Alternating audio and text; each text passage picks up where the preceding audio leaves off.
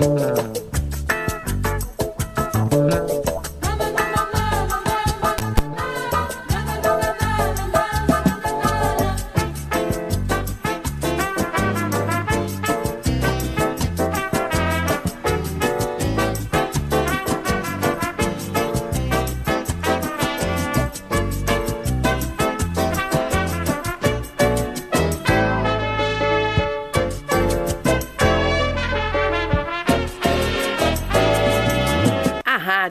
Manaua apresenta Revista Manaua com Oscar Henrique Cardoso.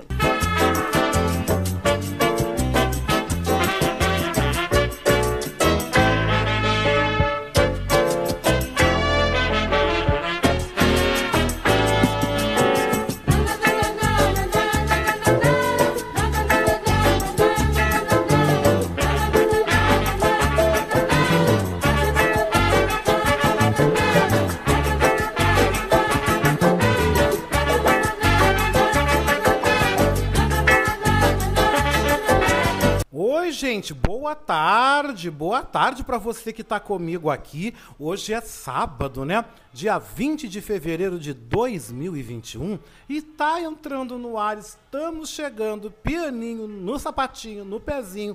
Mais uma edição do nosso Revista Manaua, jornalismo, opinião, curiosidades e também variedades no teu sábado, né? com a produção e apresentação deste que vos fala, Oscar Henrique Cardoso.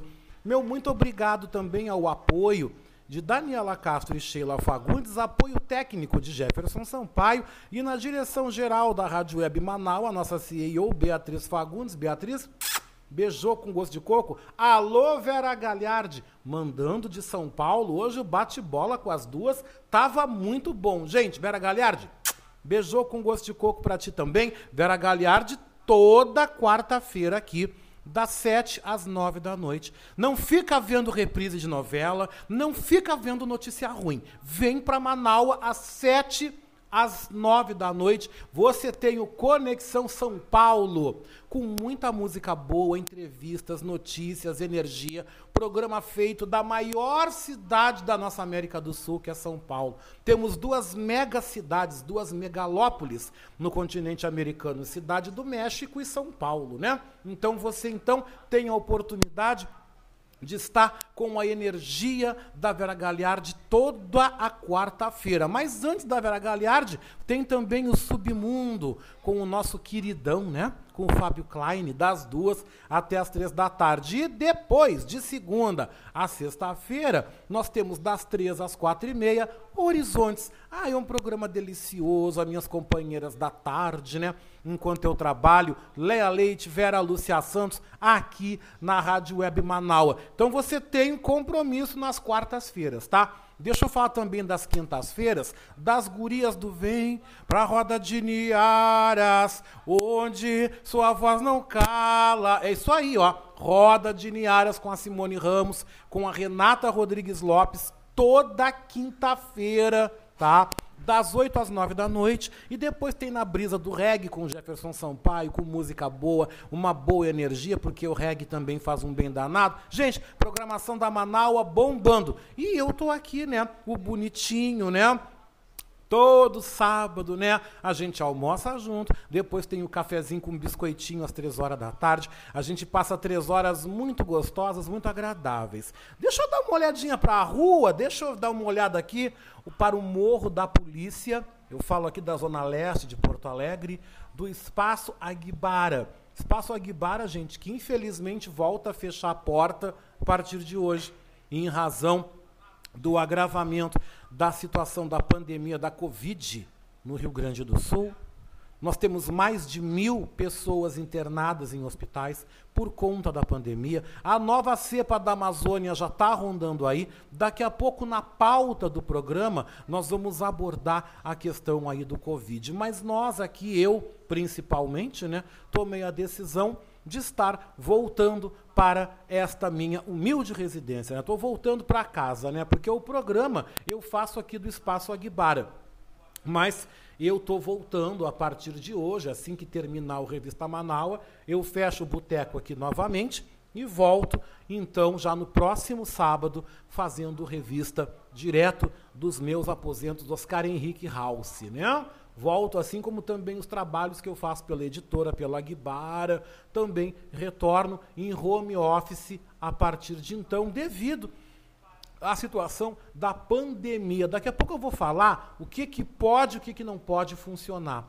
Além de trazer mais destaques também sobre a situação da pandemia da Covid no Brasil. Mas eu quero abrir o programa, gente, recitando um poema meu. É, hoje eu vou fazer diferente. Né? Eu sempre trago uma frase de alguém, mas hoje eu quero abrir recitando a vocês um poema de minha autoria e que está publicado no meu 11 livro e quase tudo se foi é uma homenagem que eu presto aos trabalhadores, aos profissionais da saúde, também às vítimas e também às famílias daqueles que tombaram por conta daí da pandemia da Covid que assola o Brasil. Já são mais de 245 mil mortos. Logo, logo, infelizmente, infelizmente nós vamos bater 300, 400, 500 mil, infelizmente. Infelizmente, porque nós não vemos uma mobilização aí efetiva por parte do governo. Nós vemos muita conversa fiada, muito blá blá blá, muito TT, e tudo vai andando a passo de jabuti.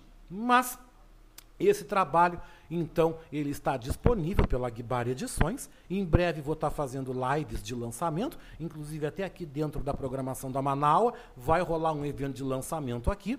Iríamos fazer em, em dezembro mas acabamos não fazendo por conta de um problema uh, particular que eu tive, mas agora para março, né? O ano está realmente começando, então em março, mesmo a gente estando em casa, todos terão a oportunidade de conhecer esse trabalho, conhecer esse projeto e também adquirir o livro, né? Comprar, presentear também alguém, dê um livro de presente, faça a alegria de um autor, né? Mas eu quero aproveitar, gente, e declamar a poesia Nada sucumbirá ela está publicada na página 33 do livro E Quase Tudo Se Foi. E o poema, ele diz assim: Nada sucumbirá, nem a morte, nem a vida, nada nos afastará, nada sucumbirá. A crença e a força da ciência, nada sucumbirá. A dor, a ternura e a cura nada sucumbirá. A vontade de viver, o desejo de voltar a ter a plena vontade de escrever. Essa é a minha homenagem. Essa é um, uma pequena parte, um pequeno poema que vocês vão encontrar vários nesse trabalho, neste livro, nessa obra. É uma homenagem que eu presto a todos, a todos, gente. Preste essa homenagem essa reverência a todos os gaúchos e também a todas as gaúchas, a todos aqueles, gente, todos aqueles que estão lutando, lutando para sobreviver, os que estão trabalhando, os que estão lutando, gente, todo mundo, todo mundo. Estamos vivendo um momento muito duro, mais unidos e com muita força nós vamos conseguir superar. Daqui a pouquinho também eu quero prestar uma homenagem muito carinhosa a todo o meu povo gaúcho. Nós somos quase 70% que a partir da terça-feira vamos realmente nos confinar dentro de casa. Eu pelo menos vou. Eu pelo menos eu vou voltar. E nós gaúchos vivemos um momento muito difícil, assim como todos os brasileiros. Eu falo gaúchos porque eu estou aqui no Rio Grande do Sul, eu estou em Porto Alegre e eu faço o nosso programa da Rádio Web Manaus de Porto Alegre para o mundo. Também trazendo essas gauchices também, né? Como eu gosto de dizer. Mas eu quero depois prestar uma homenagem muito carinhosa ao nosso Rio Grande do Sul, ao nosso povo, principalmente aqueles que estão sofrendo. Eu há pouco conversei com um amigo, há poucos instantes conversei e ele me falou de sintomas que está apresentando. Ele fez o exame, só vai sair o resultado do exame de Covid na próxima semana, mas ele acha que está. E eu sei que ele está me ouvindo. Eu quero mandar uma força, querido, e dizer que eu estou contigo. Dizer que eu estou contigo, que eu estou com a tua família. Eu quero dizer para cada um que está atravessando esse período difícil da doença, que eu tô junto com vocês. Tô junto no amor, no carinho, no coração. E principalmente eu quero me colocar como ser humano a todos, os que me ouvem, os que me acompanham, também os que não me ouvem, né? Em seguida vocês vão ter o zap zap do Oscar para estar tá mandando o recado. Você pode usar o zap zap para conversar comigo também, tá? Você pode usar o zap para conversar comigo. Ontem eu fiz um contato de zap e foi muito bacana com um amigo nosso muito querido, Carlos Aragão, que está lá em Manaus, está nos ouvindo. E Carlos estava me telefonando. Eu estava num, numa, numa, num, eu estava num, num programa, numa atividade fora e não dei o retorno na hora, mas logo que eu cheguei em casa, tomei meu banho, arrumei minhas coisas, né? Botei roupa para lavar, fiz o meu café passadinho, papapá, me sentei e fiz o contato com ele. E foi tão bom esse momento de poder ouvi-lo. Ouvir. Ele me agradeceu, Oscar, obrigado por me ouvir. Quero dizer a cada um de vocês que eu tenho dois ouvidos e um coração. Pode contatar comigo, pode me procurar, pode conversar, pode bater papo, rir, chorar. Gente, a gente é amigo. O rádio cria amizades, o rádio cria afetividades. O rádio nos transforma numa grande família. E nesse momento, a partir de agora, ontem eu estava lendo uma postagem que a Vera Galhardi colocou no, no, grupo da Rádio Manaus, no WhatsApp, onde ela dizia: o papel do rádio a partir de agora é fundamental. Vera, concordo com você em gênero, número e grau. A partir de agora, bate um coração aqui do outro lado. Porque todos nós vamos precisar nos apoiar, nos ajudar e segurar a onda, que não vai ser fácil. Não vai ser nada fácil. A gente voltar a se confinar de novo não vai ser fácil. Eu posso dizer a vocês que nesse último feriado, feriadão, do carnaval que não teve, para mim foi bem complicado. Houve momentos, houve situações, as quais eu me deparei triste e cansado. Cansado. Cansado de estar em casa. Vai fazer um ano que eu estou dentro de casa, eu e a minha mãe. A gente está cansado. Não vou dizer que eu não dei umas saídas. Eu, a, a, única saída que eu dei foi um dia, já há um tempão, que eu fui caminhar na orla do gasômetro, eu fui ver um sol, mas já faz muito tempo isso. Foi em janeiro, sei lá, faz um tempo. E o máximo que a gente vai, eu e a minha mãe, é visitar minha tia e meu tio, que são idosos. É o máximo. Que é perto da minha casa. É a única saída que a gente dá. A única saída que eu dou, gente, é no mercado comprar comida é ir na agropecuária comprar ração para os cachorros, ir na farmácia comprar remédio para mim e para minha mãe, mais para minha mãe. Mas é a única coisa que eu faço, gente. Há um ano. Eu já conheço os corredores do supermercado Decore Salteado, que é o único lugar onde eu frequento. Mas tudo bem, se tiver que continuar assim, assim será. Porque o que me preocupa e o que me motiva, em primeiro lugar, é viver, me proteger proteger a minha mãe e proteger a mim. E o que me motiva é ser ser humano num momento complicado. Porque muitos, como eu digo, foram rebolar o cuscuz na praia. Foram rebolar e dançar em festa clandestina. A conta está vindo agora. A conta está vindo. Diz os especialistas que vai chegar em uma, duas semanas. Não, começou a chegar agora. Começou a chegar agora. Ontem eu conversava com uma amiga ao qual o filho dela é enfermeiro no Hospital de Clínicas aqui em Porto Alegre. Ele disse para a mãe dele, ele falou: "Mãe, a coisa está pior do que a imprensa está noticiando. A gente está entubando, entubando, entubando, entubando direto. E é muita gente jovem que está sendo entubada agora. Os hospitais estão ficando cheios de pessoas jovens que estão caindo, estão tombando por conta desta nova cepa da Amazônia que já está circulando em Porto Alegre. Isso é um enfermeiro do Hospital das Clínicas que falou para a mãe dele. Se ele disse isso, eu vou dizer o quê? O que, que eu aqui vou falar? Sabe o que, que eu vou fazer? Já que o governador apresentou o programa de distanciamento, onde a nossa região está classificada em risco altíssimo, na boa, eu vou me fechar dentro de casa. Eu vou me fechar em casa com a minha mãe, com os meus cachorros, mas eu não fechei o meu coração, o meu amor e o meu carinho para todos vocês.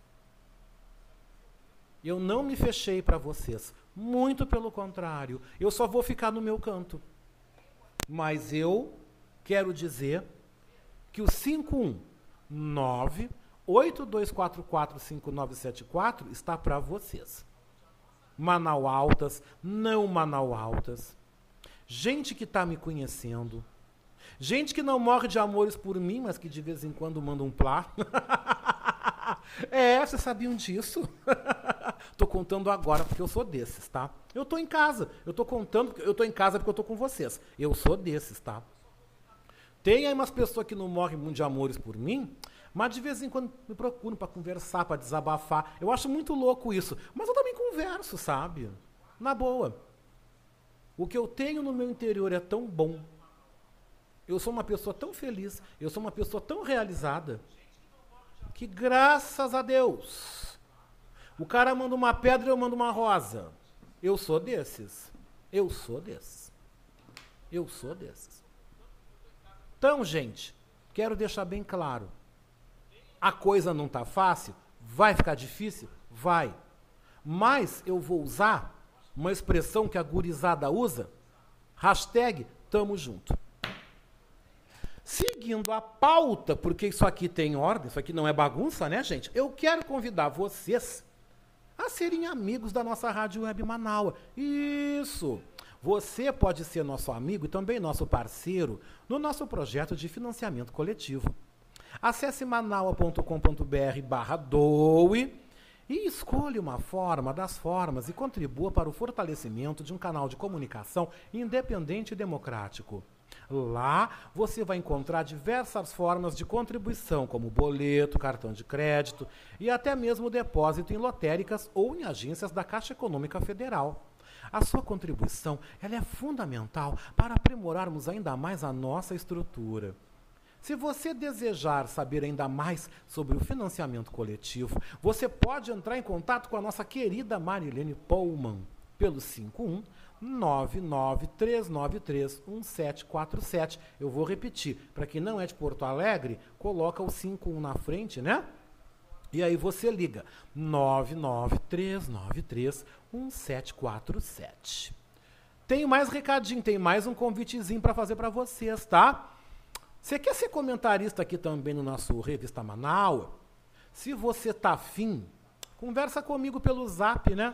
982445974. Coloca o 51 na frente se você tá fora de Porto Alegre, tá?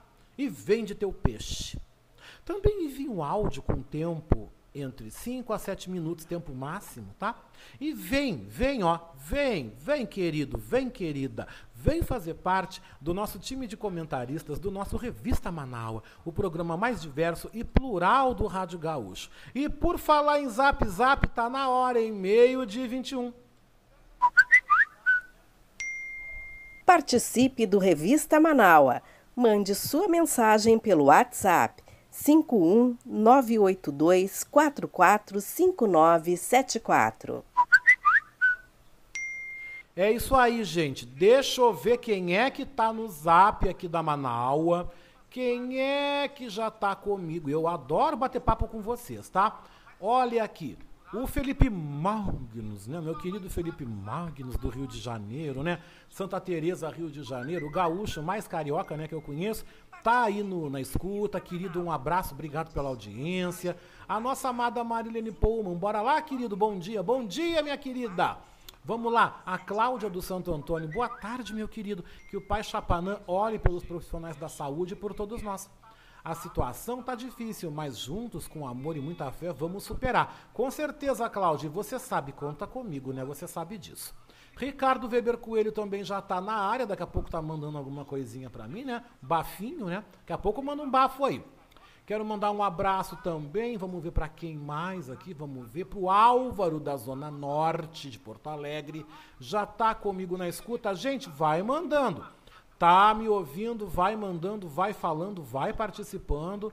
Vamos fazendo aí o nosso Revista Manaus. E no fim do programa nós vamos ter uma homenagem muito bacana para o nosso Gaudério, nosso gaúcho, Telmo de Lima Freitas, que nos deixou na última quinta-feira, aos 88 anos, natural de São Borja, um dos grandes nomes da música popular gaúcha, né? da música tradicionalista gaúcha, melhor dizendo, né? Telmo de Lima Freitas nos deixou em Cachoeirinha, onde morava, e temos uma homenagem muito bacana que nós vamos encerrar o programa prestando a esse importante nome, a esse pensador, a esse compositor, esse intérprete, essa pessoa que trouxe tanta dignidade e algo tão bonito para a nossa música tradicionalista gaúcha, que é muito bonita, gente. Mas olha, eu quero aproveitar, né, dizer que o programa tá cheio de coisa, tô cheio de assunto, mas o momento agora é de coração, tá? E eu quero dedicar essa música do Renato Borghetti, que é uma música que eu adoro. Eu quero dedicar a todo o meu povo gaúcho, a todos os gaúchos, a todas as gaúchas, de todas as querências, a todos os gaúchos que estão lutando e que estão com medo, mas que estão lutando para superar essa pandemia. Porque a gente está entrando num momento difícil e nós temos que, como povo, nos darmos nas mãos. Nós temos que mostrar que nós somos solidários, acima de tudo. Então, a vocês, meus conterrâneos, né? a vocês todos, essa linda canção de amor a cada um de vocês e de amor ao nosso Rio Grande do Sul, que está enfrentando um dos momentos mais complicados da sua história.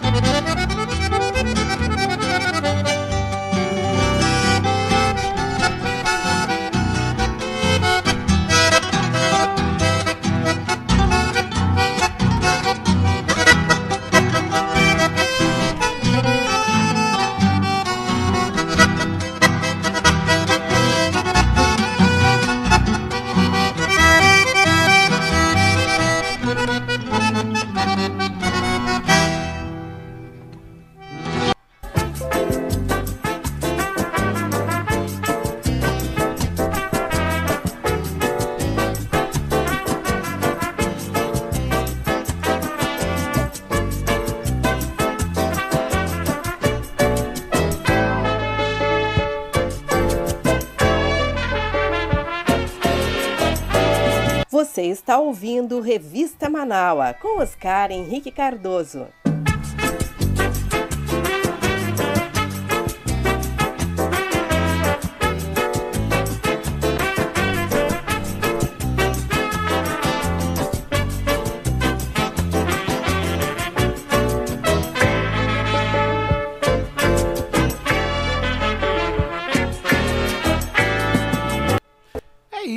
Gente, tamo de volta, meio-dia 27 minutos, meio-dia 27. Temperatura 28 graus, o céu está ficando parcialmente nublado agora aqui em Porto Alegre. Mas em seguidinha tem mais destaques aqui do tempo e da temperatura no nosso programa. E a gente abre a nossa edição do Revista Manaua deste sábado, destacando, infelizmente, o agravamento da pandemia da Covid-19 no estado do Rio Grande do Sul. O governador Eduardo Leite, então, anunciou no início da noite desta sexta-feira que 11 regiões do estado do Rio Grande do Sul estão em bandeira preta no mapa preliminar, incluindo Porto Alegre e a Grande Porto Alegre, região com o maior contingente populacional do estado, com mais de 3 milhões de habitantes. O mapa definitivo será divulgado na próxima terça-feira, dia 23 estão classificadas, aliás, dia 22, perdão, na próxima segunda-feira, dia 22, tá? Estão classificadas na bandeira preta as cidades e regiões de Caxias do Sul, Capão da Canoa, Taquara, Novo Hamburgo, Canoas, Porto Alegre, Palmeira das Missões, Erechim, Passo Fundo, Santa Cruz do Sul e Lajeado. Outras dez regiões foram classificadas em vermelho com alto risco para contaminação pela Covid.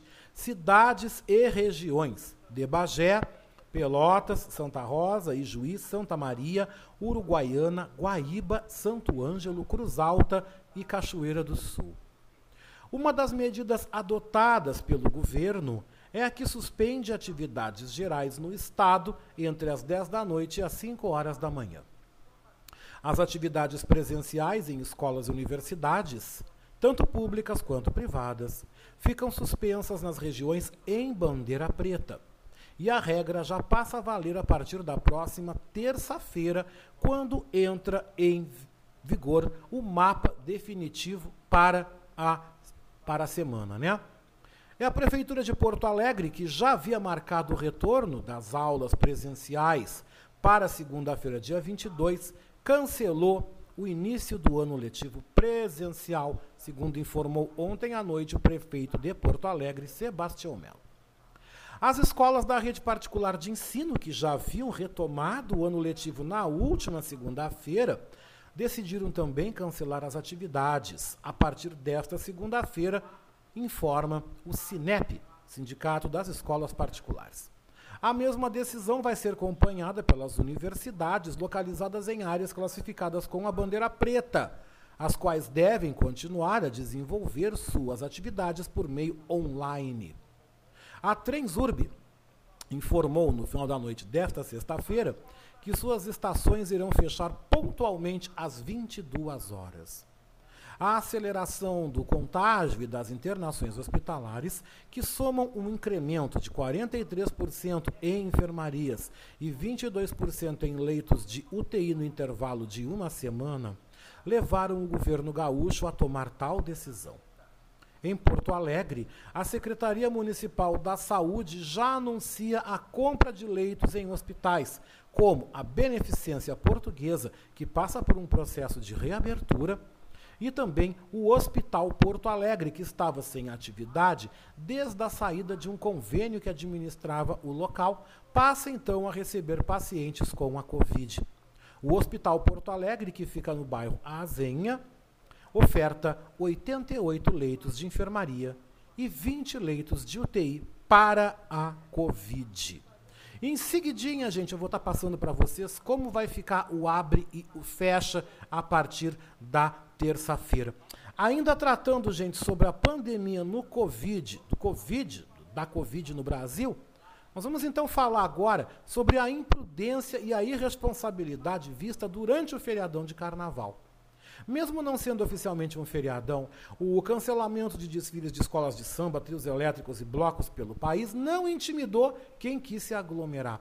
E por vários pontos do litoral brasileiro e também nas capitais, não faltaram festas clandestinas e, em alguns casos, concentrações à beira-mar, como nós vamos apresentar neste material produzido pelos jornalistas, pelos repórteres Janaína Oliveira, Sandra Fontela, Ana Paula Costa e Diego Brião, da agência Rádio Web, relatando como foi a folia irresponsável de Momo nas cinco regiões brasileiras. Meio-dia e 32, confira.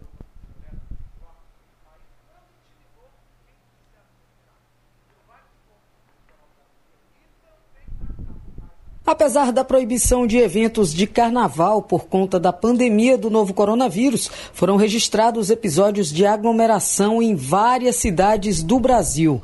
Na região Nordeste, diversos lugares foram flagrados descumprindo os decretos estaduais que proibiam festas desse tipo. Em Salvador, onde há anos o carnaval reúne milhões de pessoas de várias partes do mundo, a PM recebeu cerca de 500 denúncias de poluição sonora e registros de concentração de pessoas pessoas sem máscara em praias e bares. No Rio Grande do Norte, a prefeitura da capital Natal interditou um evento de rua com concentração de cerca de 200 pessoas. Outro flagrante de desrespeito ocorreu em uma chácara no município de Icó, no interior do Ceará, onde a PM flagrou pessoas aglomeradas sem máscara e conduziu três delas à delegacia por infração do decreto estadual. Confira agora as informações da região norte com a repórter Janaína Oliveira. Aline, na região norte também teve vários blocos dos Sem Noção, dos Toninhaí, dos Topouco Importando. No norte do Tocantins, por exemplo, no município de Xambioá, vários estabelecimentos realizaram festas. Resultado, muita aglomeração de pessoas, a maioria sem máscaras e sem os devidos cuidados. Por lá, a prefeitura informou que os locais foram fechados e notificados e devem ser multados. No Pará, mais de 50 50 estabelecimentos foram fechados e teve blocos do Sem Noção também no Amazonas, justo no momento em que o estado se aproxima da marca de 10 mil mortos pelo coronavírus. Em Manaus, em duas festas, 40 pessoas foram presas. E agora vamos ver como foram os dias de carnaval na região centro-oeste com Sandra Fontela. É Janaína. A falta de noção sobre os riscos da Covid chamou atenção por aqui. Foi em Anápolis, interior de Goiás. O bailão da terceira idade reuniu mais de 300 pessoas no domingo e a vigilância sanitária interditou o local sob protesto. Em Várzea Grande, região metropolitana de Cuiabá, Mato Grosso, deu vigilância sanitária e polícia para acabar com uma festa clandestina com mais de 160 pessoas. Em Brasília, a fiscalização fez mais de 200 vistorias. Dez locais foram fechados por oferecer riscos de contaminação. Infelizmente, esse é o cenário por aqui, nessa pandemia. Ana Paula Costa, e aí no Sudeste, o que você diz? Os estados da região Sudeste, São Paulo, Minas Gerais, Espírito Santo e Rio de Janeiro, acumulam mais de 3 milhões e 500 mil infectados pelo coronavírus e têm juntos mais de 110 mil mortes por Covid-19. Mas ainda assim, muitos foliões sem noção não se intimidam e vêm participando de festas clandestinas desde o fim de semana. No Rio de Janeiro e em São Paulo, não ia ter como não flagrar aglomerações. Muitas baladas e bares tiveram que ser fechados e autuados por desrespeito às regras e muita gente foi multada porque estava sem máscara. Na capital mineira, Belo Horizonte, a justiça teve que intervir e proibir uma festa chamada Carnaval Itinerante, que aconteceria no transporte público da cidade. E no Espírito Santo, na região metropolitana de Vitória, a polícia registrou algumas dezenas de ocorrências de festas clandestinas e aglomerações e mais de 20 bares e casas de show foram fechados. E eu aposto que a lista da farra dos foliões sem noção não acaba aqui. O repórter Diego Brião conta como está a situação na região sul do país. O sul do país também teve variados registros de falta de consciência coletiva para combater a circulação da Covid-19 durante o carnaval. No Paraná, as aglomerações ocorreram não necessariamente por imprudência, mas sim por falta de estrutura. Em Curitiba, o transporte público teve demanda numerosa, o que complicou quem quisesse manter o distanciamento. Nas praias, a fiscalização forte evitou a formação de multidões. Em Santa Catarina, em locais como o Balneário Camboriú, foram muitas as pessoas que ignoraram as recomendações de autoridades da área área da saúde. Resultado: praia lotada. No Rio Grande do Sul, o vírus teve incontáveis oportunidades para circular entre quem lotou praias como Xangri-Lá e Capão da Canoa, com festas noturnas incluídas em vias públicas. Lembre-se, a imprudência pode custar vidas. Proteja-se. A pandemia não acabou. Produção com certeza a pandemia não acabou e essa foi uma produção aí da agência Rádio Web, a maior agência de notícias em rádio do Brasil, que está com a gente aqui na nossa Rádio Web Manaus, aqui especialmente no nosso programa Revista Manaus. Mas ainda falando sobre Covid, gente, ainda trazendo esse tema que está na pauta e que, e que vai continuar, não só aqui na pauta do nosso Revista Manaus, mas também na pauta da semana no modo geral, gente. Antes disso, quero mandar um abraço, um beijo para nossa querida Daniela Castro, que está nos ouvindo lá do centro da cidade. Daniela, obrigado pelo carinho, obrigado pelo apoio, obrigado por tudo. Está nos acompanhando aqui, nos ouvindo. Quero passar uma outra notícia que eu recebi agora, chegou agora aqui por um grupo, tá? Falando que as UTIs, neste momento, já estão lotadas nos hospitais Nossa Senhora da Conceição, São Lucas PUC, Moinhos de Vento, Hospital de Clínicas e Ernesto Dornelles, aqui em Porto Alegre. A informação diz que a maioria dos pacientes que estão ocupando esses leitos de UTI estão na faixa entre 40 e 59 anos. Infelizmente é a conta que está chegando, né? É a conta do feriadão do carnaval, que já está chegando antes do tempo. Além disso, já se sabe da circulação do novo vírus, da nova cepa brasileira, aquela cepa que surgiu na Amazônia, já está circulando aqui pelo Rio Grande do Sul, fez uma vítima fatal em Gramado e com certeza já está rodando, já está andando aqui em Porto Alegre, até pela proximidade de Gramado e Porto Alegre. Mas, gente, a pandemia mundial da Covid-19 mostra o total despreparo das autoridades, não só no Brasil, mas também ao redor do mundo para lidar com epidemias. No caso, uma pandemia que assola o planeta desde fevereiro do ano passado e que chegou com força em território brasileiro no início de março do ano passado. Mas vale dizer que o aquecimento global, causado pelo desmatamento, pode causar então novas epidemias. E é o que diz o virologista Christian Brechot, professor de medicina da Universidade da Flórida, ex-diretor do Instituto Pasteur e atual presidente do Global Virus Network, em entrevista para a repórter Thaisa Stivanin, da Rádio França Internacional. Material esse que nós reproduzimos agora aqui no Revista Manaus. Eu quero que você veja que uma coisa tem ligação com outra desmatamento, destruição, eliminação dos nossos recursos naturais vão facilitar, infelizmente, a proliferação e o aumento de aí pandemias e epidemias. Confira. A Covid-19 mostrou o despreparo das autoridades mundiais para gerenciar pandemias e a necessidade de uma coordenação global para enfrentar este tipo de ameaça. Há cerca de um ano, o mundo luta contra o SARS-CoV-2, que até agora vem vencendo a batalha apesar da chegada de vacinas eficazes para combatê-lo.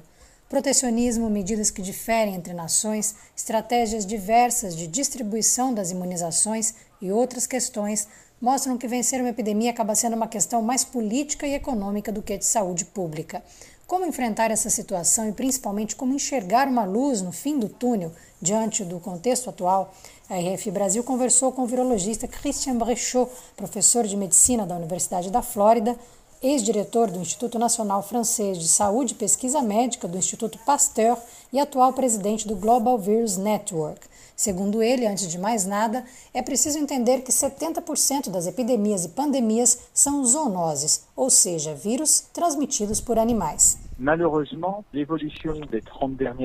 Infelizmente, a evolução dos últimos 30 anos favoreceu essa transmissão, por conta da urbanização, do desmatamento, da migração humana e do aquecimento global.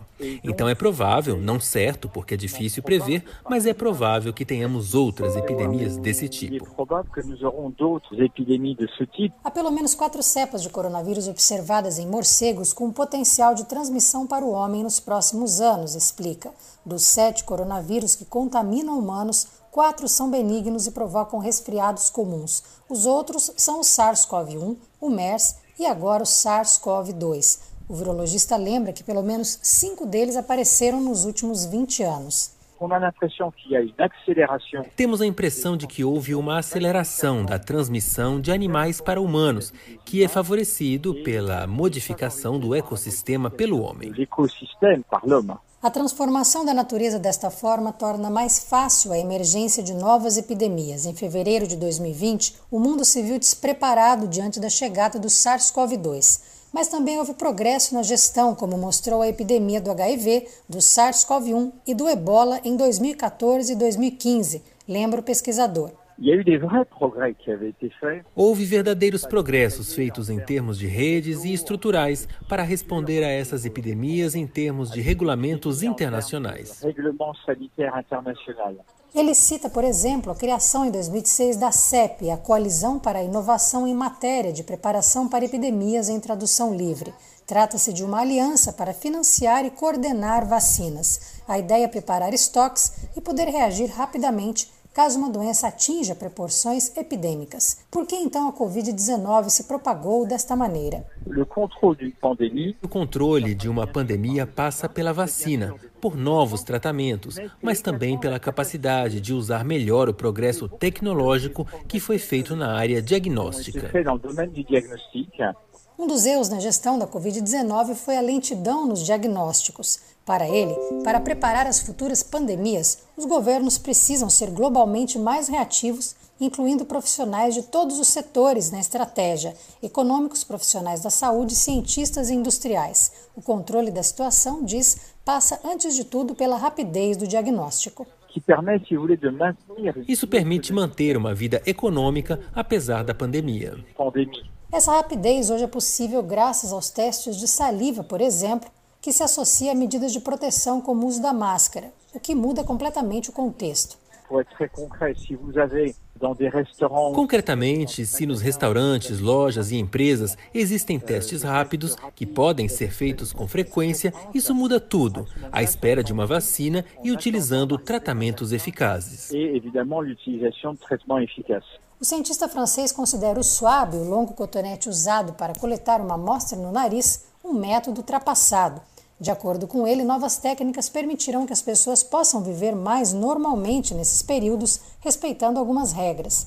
No contexto atual, Brechot chama atenção para a necessidade de acelerar a campanha de vacinação. O que é essencial atualmente é uma vacinação massiva e rápida. Ele elogia a parceria entre o Instituto Brasileiro Butantan e o chinês Sinopharm para produzir a vacina Coronavac, mais barata e que se conserva facilmente. Isso abre grandes possibilidades para um certo número de países e continentes, como a África, a América do Sul, o Sudeste da Ásia ou talvez a Europa. O importante, diz, é que as vacinas funcionam e isso já é uma grande notícia. De Paris, Thaís Estivanin, da Rádio França Internacional, para a agência Rádio.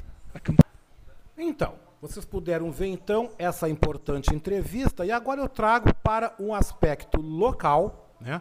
Trago para um aspecto local sobre o que pode e o que não pode funcionar a partir de terça-feira, tá? Eu tenho um material aqui que eu quero apresentar a vocês, tá? dizendo essas informações foram então prestadas em entrevista na manhã de hoje pela coordenadora do Centro Estadual de Vigilância em Saúde, Cíntia Molina Bastos, tá? E conforme foi divulgado pelo governador Eduardo Leite, as atividades estão suspensas em locais públicos em todo o Rio Grande do Sul, entre as 10 da noite também às 5 horas da manhã. A restrição já está valendo deste sábado até o dia 1 de março e o detalhamento da medida está sendo publicado em decreto em edição extra do Diário Oficial do Rio Grande do Sul. Além dessa questão dessas restrições, também estão acontecendo restrições à circulação em Salvador, na Bahia, e Fortaleza e no estado do Ceará. O estado do Ceará entrou em lockdown também durante esta semana para evitar a disseminação dessa nova cepa e de outras do coronavírus, né? E a Bahia também, Salvador, teve essa primeira noite de sexta para sábado, também aí com restrições ao funcionamento de bares, restaurantes na orla em vários pontos da capital baiana. O que também já passa a valer a partir da noite, já deste sábado aqui em Porto Alegre, a Guarda Municipal, Brigada Militar, as forças de segurança vão estar nas ruas reprimindo aglomerações e também fechando locais, tá? Eu quero aproveitar para vocês aqui e trazer também, gente, mais aqui detalhes. Mais detalhes eu estou trazendo aqui para vocês. E diz assim, ó, a partir deste sábado, entre 22 horas e 5 da manhã, está válido um toque de recolher, o que pode funcionar. Restaurantes, bares e quaisquer atividades comerciais não podem funcionar entre 22 horas e 5 horas da manhã. A intenção é, li, é diminuir a circulação de pessoas e a ocorrência de aglomerações em locais públicos. Não é um toque de recolher. A pessoa pode circular livremente, desde que não participe ou promova aglomerações. A restrição noturna entre 22 horas e 5 da manhã vale em todo o estado? Sim. A medida é válida para todas as regiões do Rio Grande do Sul, independente da cor de bandeira que está vigorando. Se cair a cogestão, que permite a aplicação de medidas de uma bandeira inferior, as decisões passam a ser do Estado? Depende. Na segunda-feira, dia 22, reuniões devem pactuar a definição a respeito do, do sistema de cogestão. As decisões são sempre pactuadas e não unilaterais. Questões individuais de áreas específicas, mesmo com o fim do modelo de cogestão, podem ser discutidas internamente e aplicadas posteriormente. O que muda se o governo do estado mantiver o sistema de cogestão? O sistema de cogestão permite que a região em bandeira preta possa aplicar regras da bandeira anterior, no caso, a vermelha. Dessa forma, é preciso que cada município faça essa validação com o Estado. Desta forma, caso o modelo seja mantido, os estabelecimentos têm redução no horário de funcionamento de comércios e restaurantes, que podem operar em todos os dias da semana. O comércio poderá funcionar até às 20 horas e os restaurantes até às 22 horas, funcionando apenas com clientes sentados e no grupo de no máximo seis pessoas. O que muda em restaurantes e comércio caso o modelo de cogestão seja descontinuado? Os restaurantes podem funcionar apenas com teleentrega e pegue leve e 25% da equipe de trabalhadores. O comércio não essencial, com o fim da cogestão, será fechado e apenas serviços essenciais poderão funcionar, seja na rua ou em centros comerciais ou shoppings. As equipes também só poderão ser compostas por 25% dos trabalhadores. Em outros setores, como o de eventos, deve ocorrer os fechamentos de cinemas, teatros, academias e igrejas. Por que restaurantes e bares devem fechar em bandeira preta e funcionar apenas no sistema de teleentrega? Locais de alimentação coletiva, como restaurantes e bares, favorecem a transmissão do coronavírus, porque possibilitam a presença de uma grande quantidade de pessoas juntas e sem máscaras, mesmo que afastadas, e o risco de contaminação acaba sendo alto. Escolas podem abrir na segunda-feira? Sim. O mapa das bandeiras passa a valer apenas para terça-feira, a partir de terça-feira, dia 23.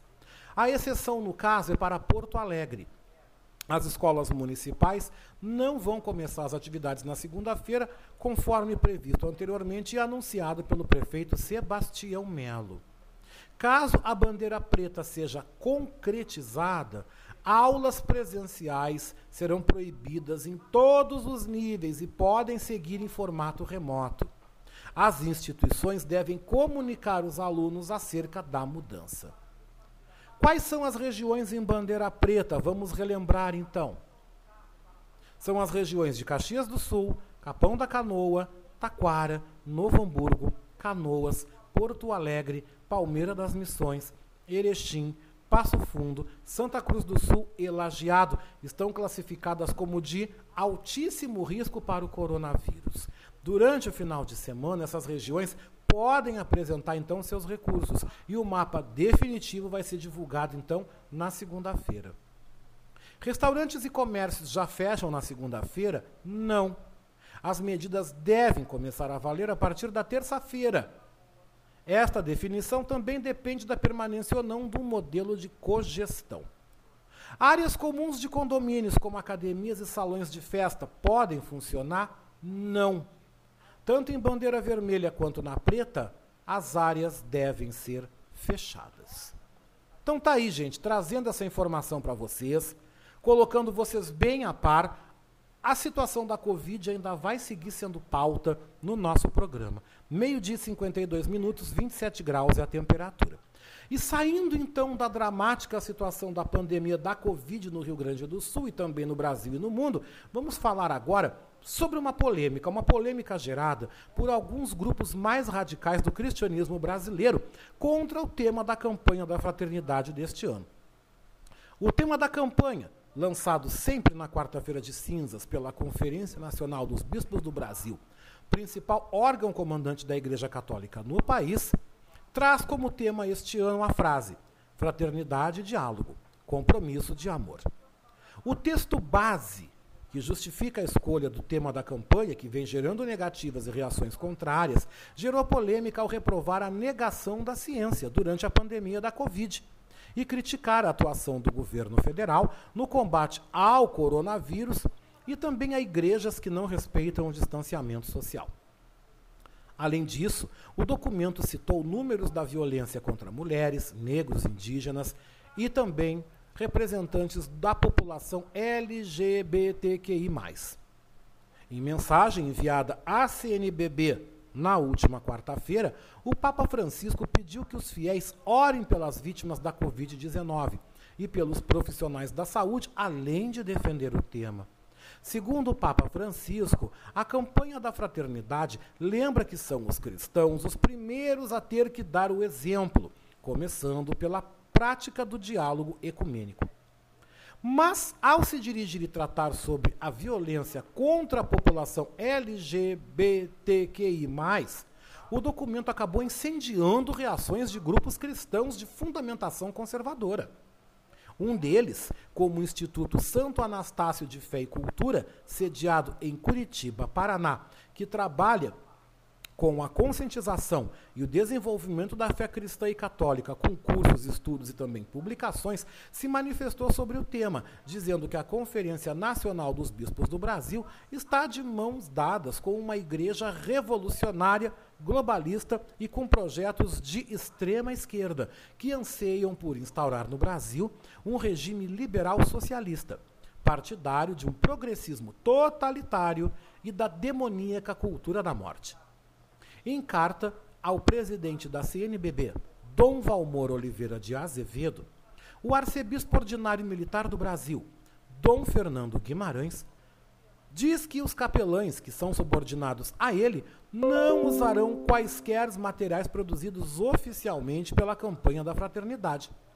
Em documento, o arcebispo militar comunica que o ordinário militar do Brasil seguirá apenas as orientações teológico-litúrgicas próprias do tempo da quaresma e diz: o diálogo interreligioso é necessário e oportuno somente quando, no respeito às diversas expressões da fé, é realizado em sedes competentes.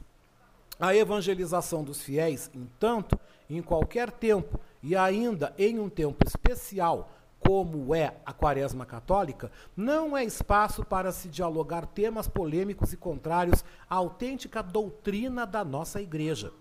Destaca em carta que foi divulgada pelo Clube Militar do Rio de Janeiro.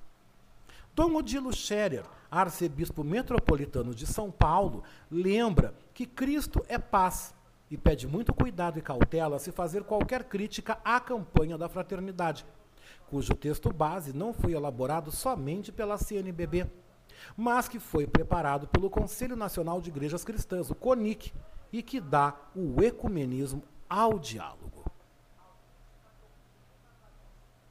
A campanha de fraternidade todos os anos propõe um tema. Normalmente é a CNBB, né, tem uma comissão da CNBB que prepara os textos, é a é, é o Conselho Pastoral da CNBB que aprova o texto quando é a campanha é promovida pela CNBB. De cinco em cinco anos, a campanha da fraternidade é promovida é, pela, é, de forma ecumênica. Isso foi um pedido, foi aceito e foi uma ideia importante, envolvendo outras igrejas cristãs, não somente a católica, na promoção da campanha da fraternidade. Este ano, a campanha deste ano é promovida de forma ecumênica. O texto base não foi preparado pela CNBB, Foi preparado pelo Conselho Nacional de Igrejas Cristãs, CONIC, do qual também faz parte a Igreja Católica no Brasil, CONIC, Conselho Nacional de Igrejas Cristãs. Então, o texto base é importante porque ele dá, digamos, a reflexão básica sobre o tema e ajuda a reflexão da campanha da fraternidade ao longo da quaresma. Neste ano, antes que a quaresma inicie, nós já estamos aí com uma polêmica em torno do texto base. Eu eh, acho que essa polêmica é, precisa, precisa baixar um pouco a fervura. É? Acho que ela está movida, essa polêmica, por um monte de preconceitos. É anti-ecumênica, essa polêmica. Ela está movida por paixão anti-ecumênica. Por outro lado, movida por acusações infundadas contra a CNBB, contra a Conferência Nacional dos Bispos do Brasil, né, infundadas. Enfim, é uma polêmica também marcada por polarização ideológica. Acusa de ideologia de um lado, mas comete o mesmo erro de posição ideológica oposta, dura, fechada. Ora, tudo o que não precisa numa campanha da fraternidade ecumênica. Quando o objetivo justamente é aproximar as igrejas, é promover uma iniciativa boa juntos, nos aproximar mais. Cristo é nossa paz. É perder o seu foco, essa crítica que se está fazendo à campanha da fraternidade, fica lá comentando umas frases tá, e cai lá, esqueceu o foco. Esqueceu o foco. Cristo é nossa paz. Eu admito que no texto base haja posições que podem ser criticadas, que podem ser não compartilhadas, é, eu, eu, eu, posso fazer as, as minhas observações que, é, sobre questões que talvez eu, eu não diria desse modo, mas, pelo amor de Deus, é, o foco é outro. O foco é outro. Então, socorro, você pode criticar, sim, fazer as suas observações, mas com base. Mas não esqueça a campanha da fraternidade, não esqueça o objetivo, não esqueça o tema não esqueça o lema da campanha da fraternidade. É isso. Não é quem escreveu da campanha da fraternidade que deve ficar no centro da campanha da fraternidade. Quem escreveu o texto base da campanha, que eu talvez não estou de acordo com uma série de questões, não é isso que deve se tornar o centro da campanha da fraternidade. No fundo, no fundo, será que essa polêmica toda tem a finalidade de querer enterrar a campanha da fraternidade? Será? É o que a gente tem que se perguntar. Né? Então, com muita serenidade, vamos nos preparar para fazer a campanha da fraternidade. Esqueçamos um pouco essa polêmica, pelo amor de Deus. Né? O que tiver que ser criticado, vamos criticar com serenidade, mas julgar essa polêmica antes mesmo de iniciar a campanha da fraternidade dessa forma não tem cabimento.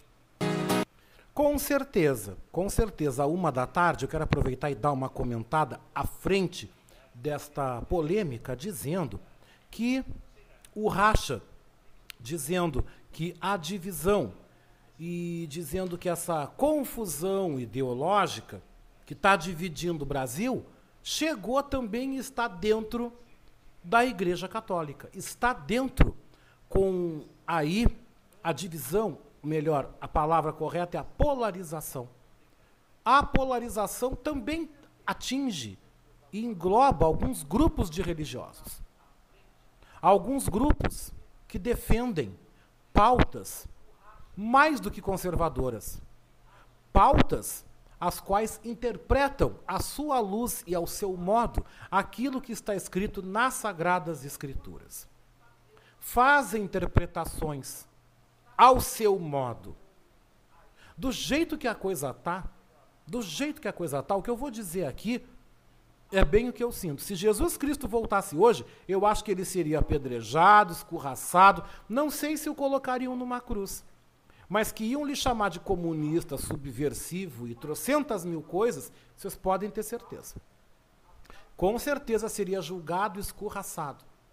Porque a célula radical, a célula cancerígena, chamada de bolsonarismo, está corroendo o debate, está corroendo o valor plural das ideias e da boa convivência dentro dos segmentos sociais.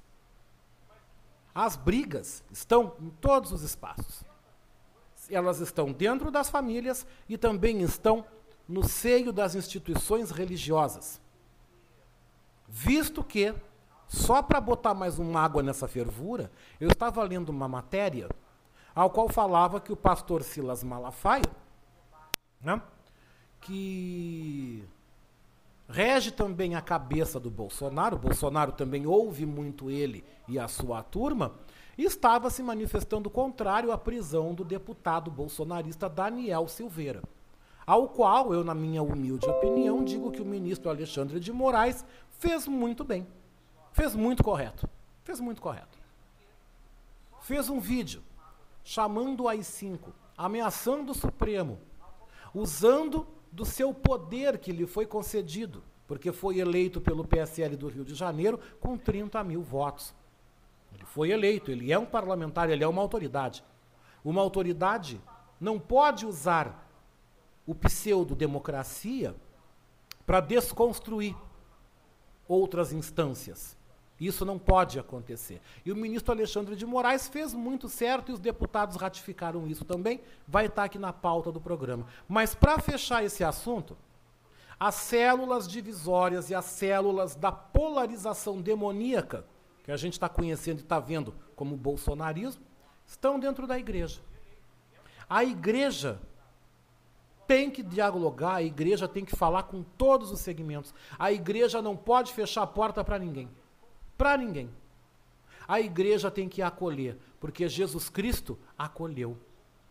Jesus Cristo veio, como eu sempre digo, para os doentes e não veio para os sãos. Jesus Cristo sentou, ceiou com os mendigos, perdoou Maria Madalena. Jesus Cristo curou, libertou, salvou. Principalmente Jesus Cristo, em forma, em carne, ele foi Deus ele amou a todos indiscriminadamente. Não é o que vemos em alguns setores que usam do cristianismo para impor os seus preconceitos e as suas discriminações. Eu aqui apoio a campanha da fraternidade, eu apoio a Igreja Católica Brasileira, eu apoio a CNBB, eu apoio o diálogo, eu apoio o diálogo.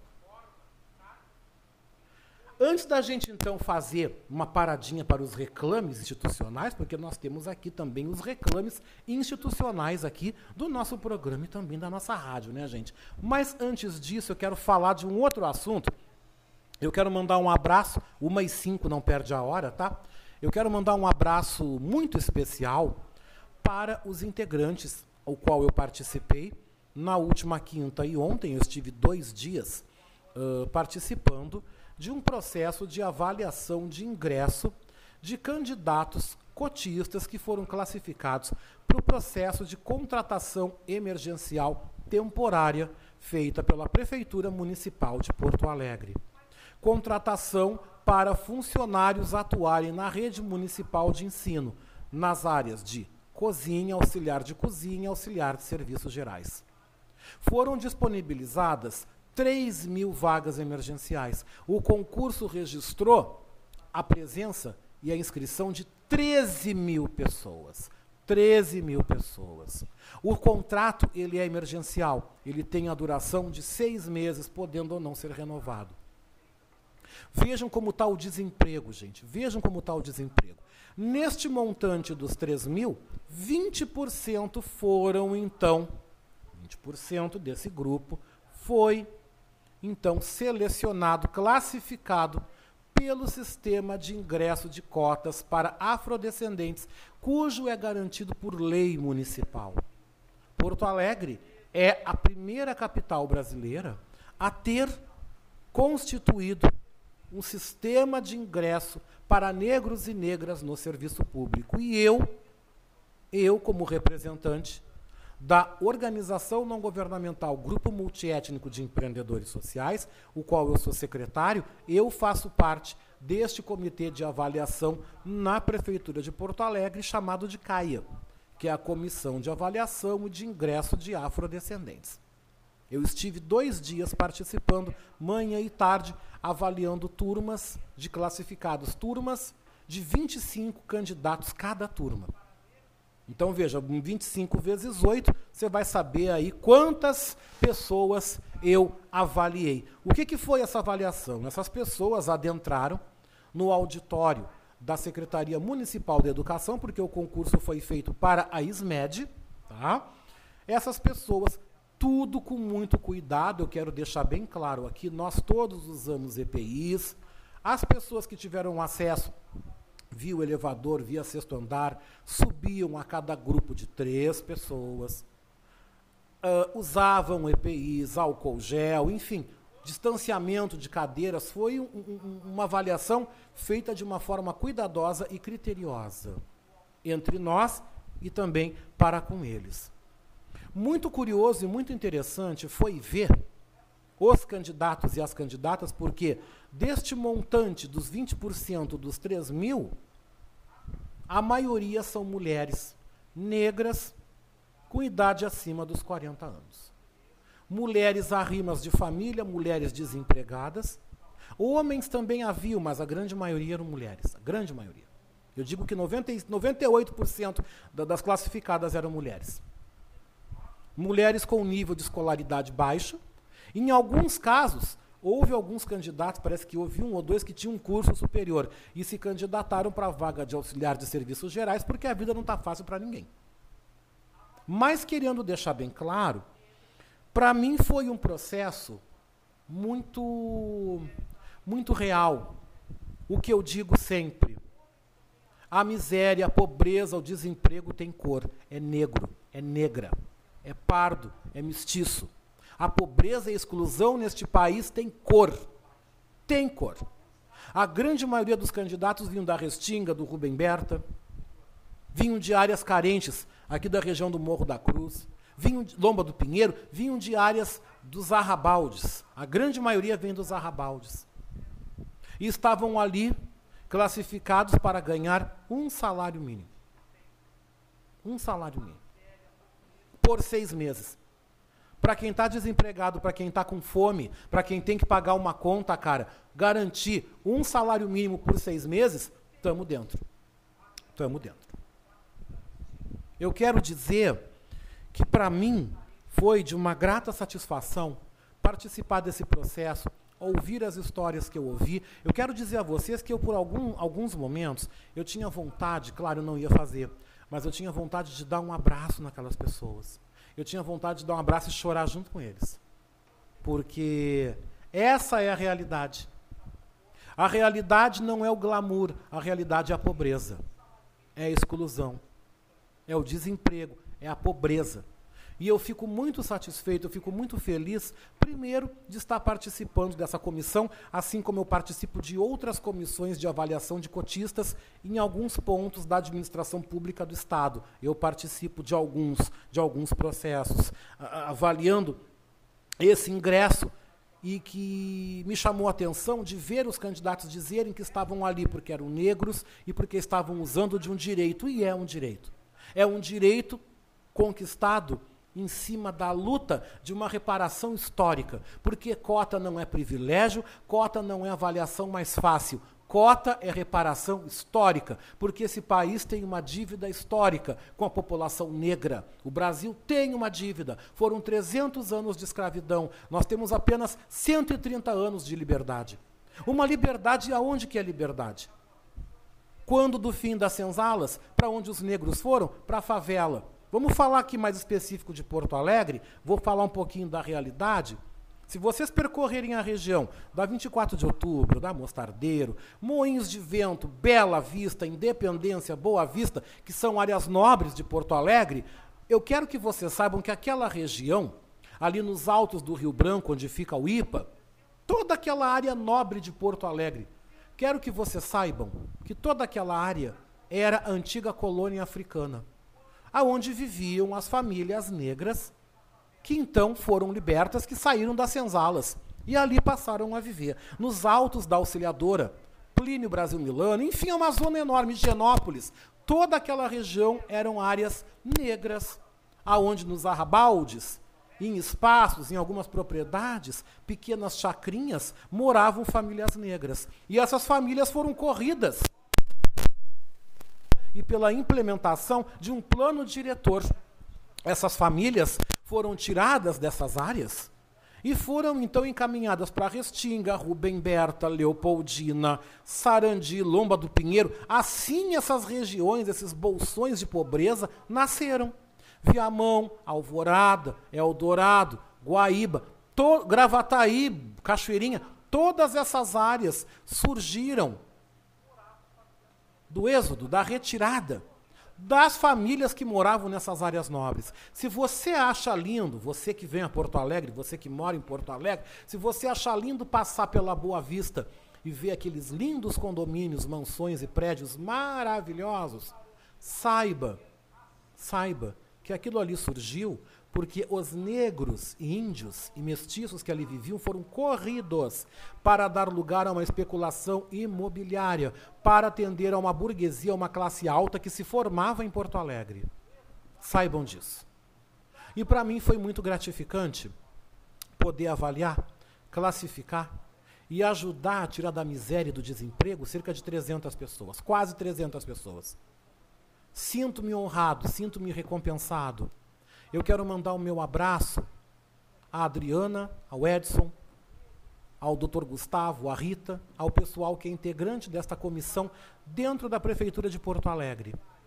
Quero mandar o meu abraço também ao Mário Terra, Carla, a minha amiga, a minha querida Carla. Também quero mandar um abraço à professora Elaine Espíndola. Quero mandar o meu abraço a todo o povo também do movimento civil, do movimento negro, nós, militantes negros que incomodamos, que enchemos o saco, nós, militantes negros que dedicamos a nossa vida, eu dedico 21 anos da minha vida à militância, gente. Eu sou neto de militante, eu sou filho de militante. Eu estou há 21 anos, está completando 21 anos que eu estou na luta. Lutando pelos meus pretos, lutando pelos negros. E vou continuar lutando. Eu tenho a minha empresa, eu tenho a Guibara, eu tenho o microfone da Manaua, mas eu também tenho a militância, eu também tenho o compromisso. Independente de ser conhecido ou reconhecido pelo próprio movimento negro e por pessoas dentro do movimento negro, eu quero dizer que o que as pessoas pensam não me importam, porque a causa que me move é muito maior. A causa que me move é muito maior do que, inclusive, muita gente. Ao qual, no alto dos meus 49, véspera dos meus cinquentinha, na boa, eu deixei de esquentar minha cabeça. Porque o que me preocupa é igualdade. O que me preocupa é ver negros e negras, pardos, indígenas, gays, idosos.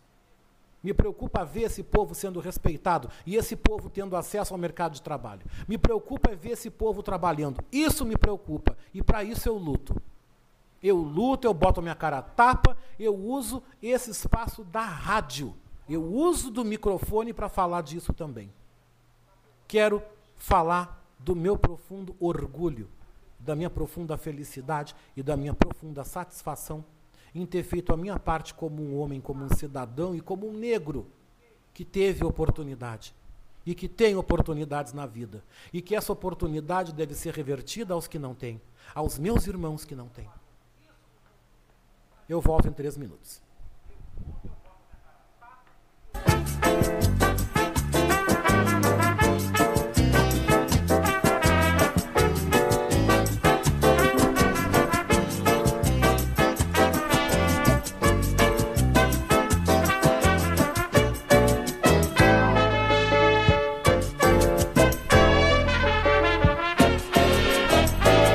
Você está ouvindo Revista Manaua com Oscar Henrique Cardoso.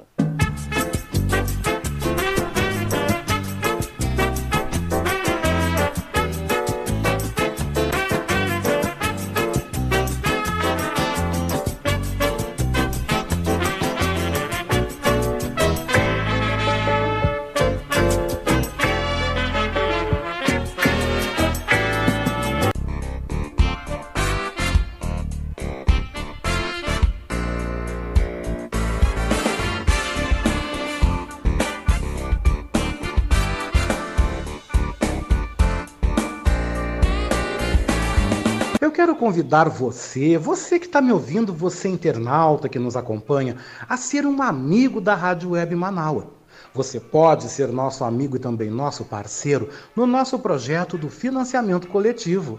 Acesse manaua.com.br barra doe e escolha uma forma para você contribuir para o fortalecimento de um canal de comunicação independente e democrático. Lá você vai encontrar diversas formas de contribuição como boleto, cartão de crédito e até mesmo depósito em lotéricas ou agências da Caixa Econômica Federal. Sua contribuição é fundamental para aprimorarmos ainda mais a nossa estrutura. Se você desejar saber mais sobre financiamento coletivo, você pode entrar em contato com a nossa colega Marilene Pullman através do telefone 51 99393 1747. Esta é a Rádio Web Manaua.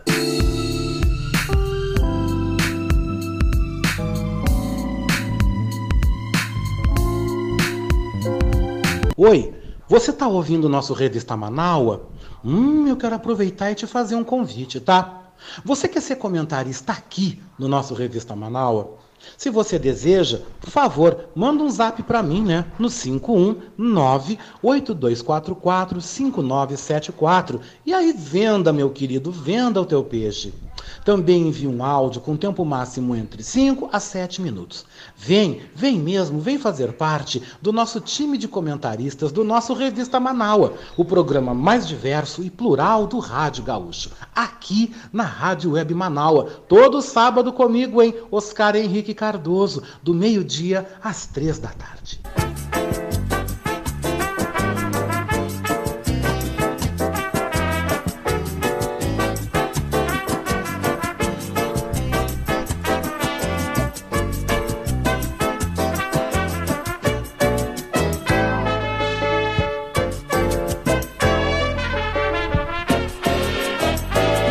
Você está ouvindo Revista Manaua com Oscar Henrique Cardoso.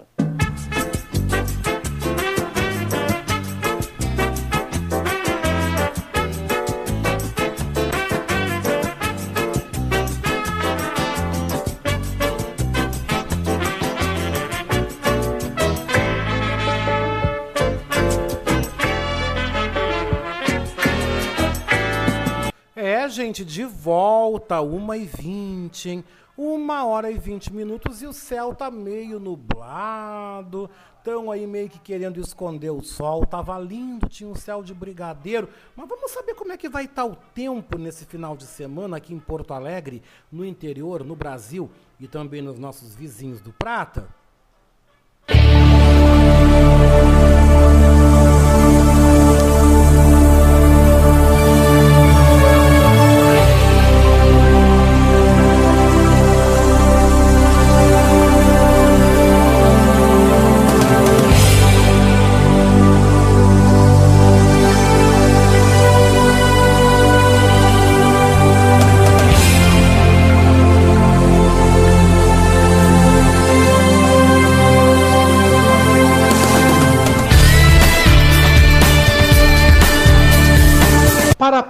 Porto Alegre, região metropolitana, a previsão do tempo para este sábado é de tempo bom, céu claro, temperatura máxima de 30 graus. Para este domingo, a previsão em Porto Alegre e região metropolitana também é de tempo bom com céu claro, mínima 21, máxima 30 graus. Para Caxias do Sul e Serra Gaúcha, a previsão neste sábado é de tempo bom, céu claro, temperatura máxima de 28 graus. Para este domingo, a previsão em Caxias do Sul e na Serra também é de tempo bom, mas com o céu parcialmente nublado. Temperatura mínima 17, máxima 26 graus. Para Santa Maria e região central gaúcha, a previsão neste sábado é de tempo bom, céu parcialmente nublado, temperatura máxima de 30 graus. Para este domingo, Santa Maria e região tem a previsão de tempo bom com céu parcialmente nublado, mínima 19, máxima 32 graus.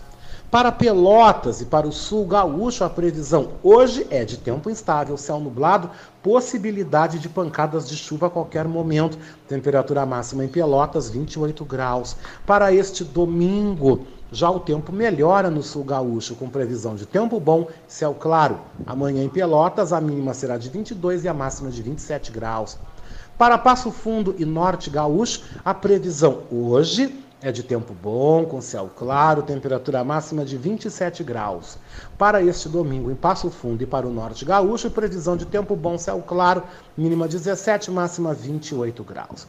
Para Cruz Alta, para a região noroeste, previsão neste sábado é de tempo bom, com céu parcialmente nublado, temperatura máxima 30 graus.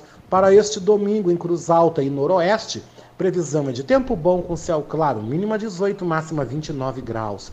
Para Uruguaiana e boa parte da fronteira oeste gaúcha, a previsão hoje é de tempo bom, céu parcialmente nublado, com máxima até de 35 graus.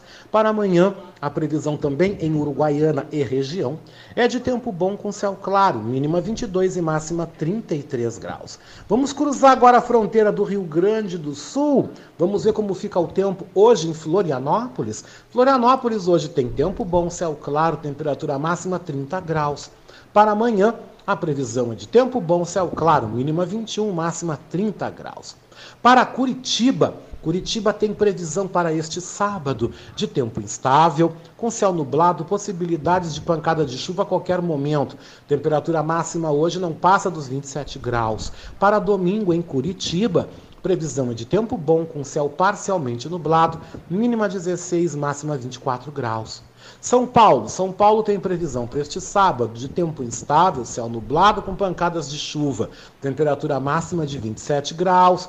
Para amanhã, Previsão de tempo instável, céu nublado, também com pancadas de chuva. Mínima em São Paulo pode ficar na casa dos 19, máxima 25 graus. Para o Rio de Janeiro, hein? Rio de Janeiro tem previsão neste sábado de tempo instável, céu nublado com pancadas de chuva, temperatura máxima 28 graus. Para amanhã, a previsão é de tempo instável, céu nublado com pancadas de chuva no Rio de Janeiro, com mínima de 22 e máxima 27 graus. Para Brasília, Brasília tem previsão neste sábado de tempo instável, céu nublado com pancadas de chuva, temperatura máxima 24 graus. Para este domingo em Brasília, Previsão de tempo instável, céu nublado com pancadas de chuva, mínima 18, máxima 24 graus.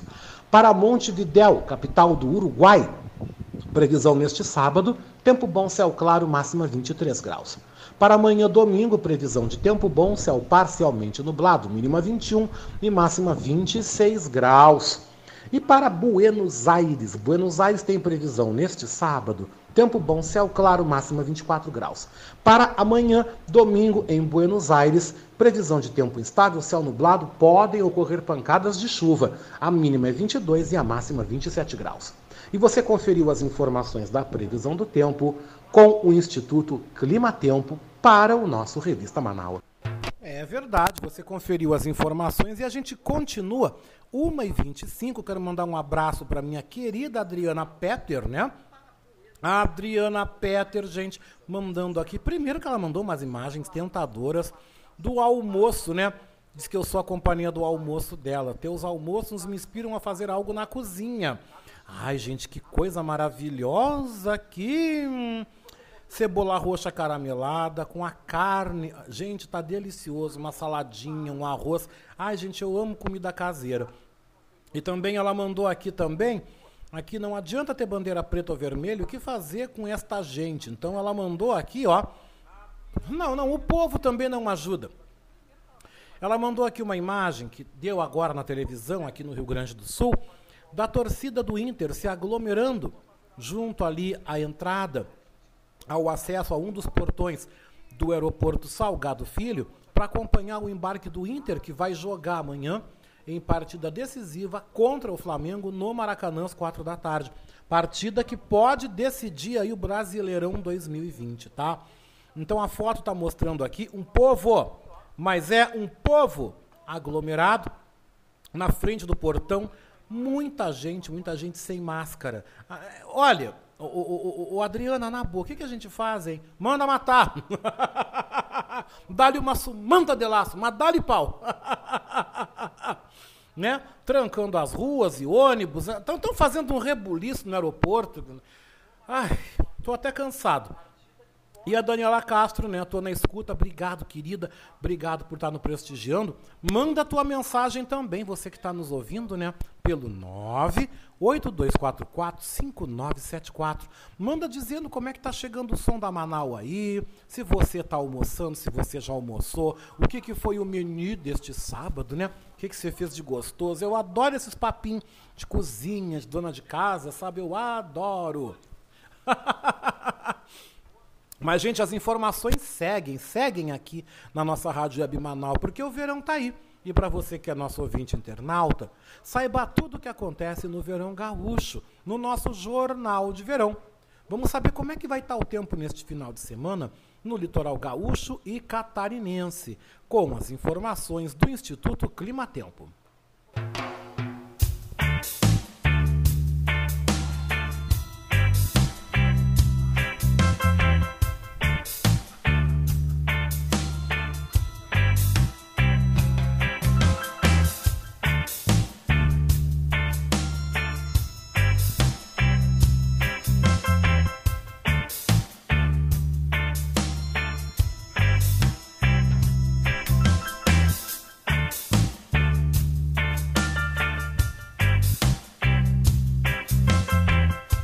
Para Tramandaí, neste sábado, a previsão é de tempo bom, céu parcialmente nublado, temperatura máxima de 30 graus. Para amanhã, a previsão também é de tempo bom, com céu parcialmente nublado, mínima 22 e máxima 27 graus. Para Capão da Canoa, a previsão para este sábado é de tempo bom, céu claro, temperatura máxima 30 graus. Para este domingo, para Capão da Canoa, a previsão é de tempo bom, céu parcialmente nublado, mínima 20, máxima 30 graus. Para Torres, a previsão é de tempo bom neste sábado, com céu claro, temperatura máxima 26 graus. Para amanhã, domingo, a previsão é de tempo bom, céu claro, mínima 21, máxima 27 graus. Para Balneário Cassino, em Rio Grande, a previsão para este sábado é de tempo bom com céu parcialmente nublado, temperatura máxima 26 graus. Para o domingo, no Balneário Cassino, a previsão é de tempo bom com céu claro, mínima 22 e máxima 25 graus. Para Garopaba, Santa Catarina, a previsão para este sábado é de tempo bom, céu claro, temperatura máxima 30 graus. Para este domingo, a previsão é de tempo bom, céu claro em Garopaba, mínima 20, máxima 29 graus. Para Balneário Camboriú, em Santa Catarina, para este sábado, a previsão é de tempo bom, céu claro, temperatura máxima de 30 graus. Para amanhã, domingo, em Balneário Camboriú, previsão de tempo bom, céu claro, mínima 21, máxima 31 graus. E vamos ficar por dentro de algumas notícias do litoral gaúcho aqui no Jornal de Verão, dentro do nosso Revista Manaua. E em Tramandaí, o morador ou veranista que não tem dívida ativa pode pagar o IPTU em cota única com 8% de desconto até o próximo dia 26 de fevereiro. O contribuinte pode procurar a Secretaria Municipal da Fazenda no horário entre 8 e meia e 6 e meia da tarde, de segunda a sexta-feira, sem fechar ao meio-dia. Para quem não puder pagar IPTU em cota única, o valor parcelado em até 10 vezes poderá começar a ser pago a partir de março. E em Capão da Canoa, o Executivo Municipal, por meio do setor de regularização fundiária, vinculado à Secretaria de Cidadania, Trabalho e Ação Comunitária, entregou autorizações aos beneficiários que preencheram os requisitos para regularizar as suas propriedades.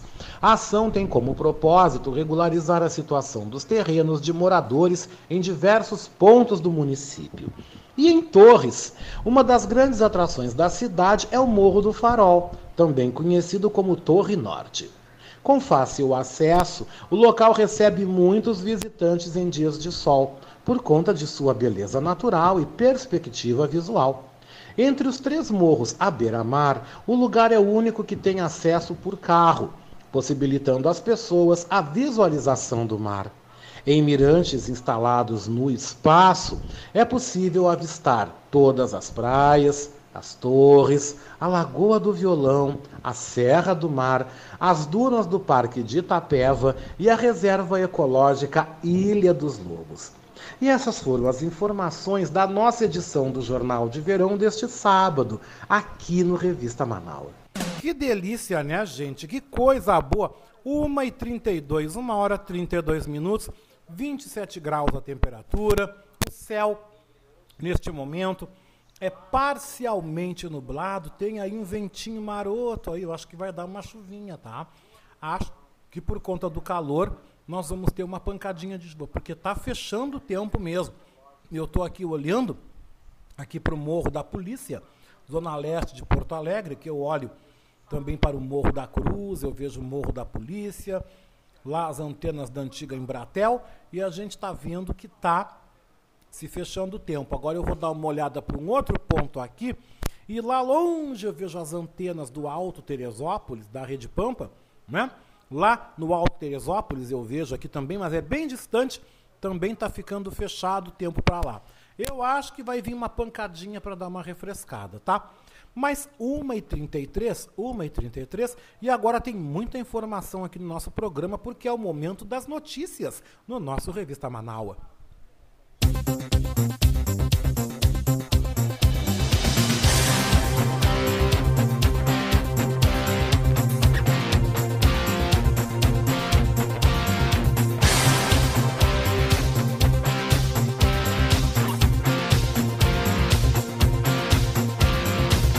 Pois é, gente, falando em notícias, né, na última sexta-feira de noite livre, a movimentação foi intensa nos bares de Porto Alegre principalmente na área da Cidade Baixa e também das ruas Padre Chagas e Nova York, no bairro Moinhos de Vento. A Guarda Municipal também dissolveu aglomerações nas ruas Fernando Machado e também na Rua dos Andradas, no centro da capital.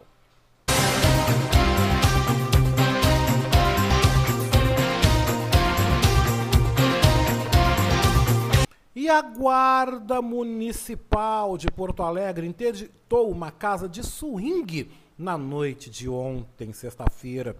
O estabelecimento funcionava na zona norte da cidade e a razão da interdição foi o descumprimento das regras de uso de equipamentos de proteção individual. Segundo o comandante Marcelo do Nascimento, a equipe constatou no local, que funcionava na Avenida Baltazar de Oliveira Garcia, que não havia álcool gel nos banheiros. Os dois aparelhos de ar-condicionado não funcionavam de acordo com os protocolos sanitários exigidos. No momento da ação da Guarda Municipal, os frequentadores da casa não usavam máscaras.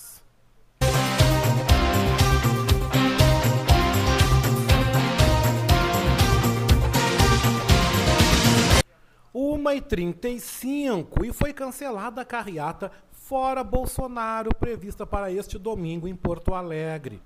A razão, segundo explica a organização, é o agravamento da contaminação pelo Covid no Rio Grande do Sul. Às 11 da manhã, os organizadores da carreata vão fazer uma live apresentando uma nota pública à sociedade gaúcha e também convidam a todos para participar de um panelaço a partir do meio-dia.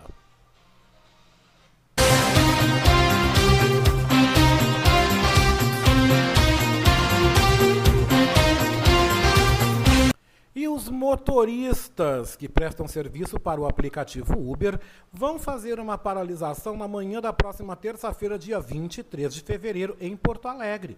Vão paralisar o serviço no horário entre 6 e 10 horas da manhã.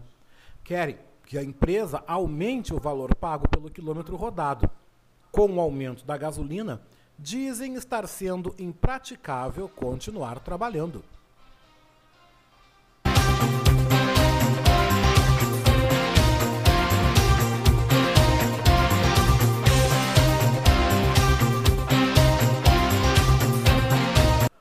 Onze veículos Aqui vamos ver 1h37. 11 veículos fizeram um protesto na manhã deste sábado na Freeway pela morte de Bruno Aliati, de 27 anos. Familiares e amigos saíram da Avenida Assis Brasil, em Porto Alegre, e seguiram em carreata até o quilômetro 88, sentido litoral Porto Alegre, onde ocorreu o acidente no dia 30 de janeiro último. Bruno morreu enquanto dirigia um Corsa e foi atingido por um Acamaro. O outro motorista de 21 anos não tinha carteira nacional de habilitação.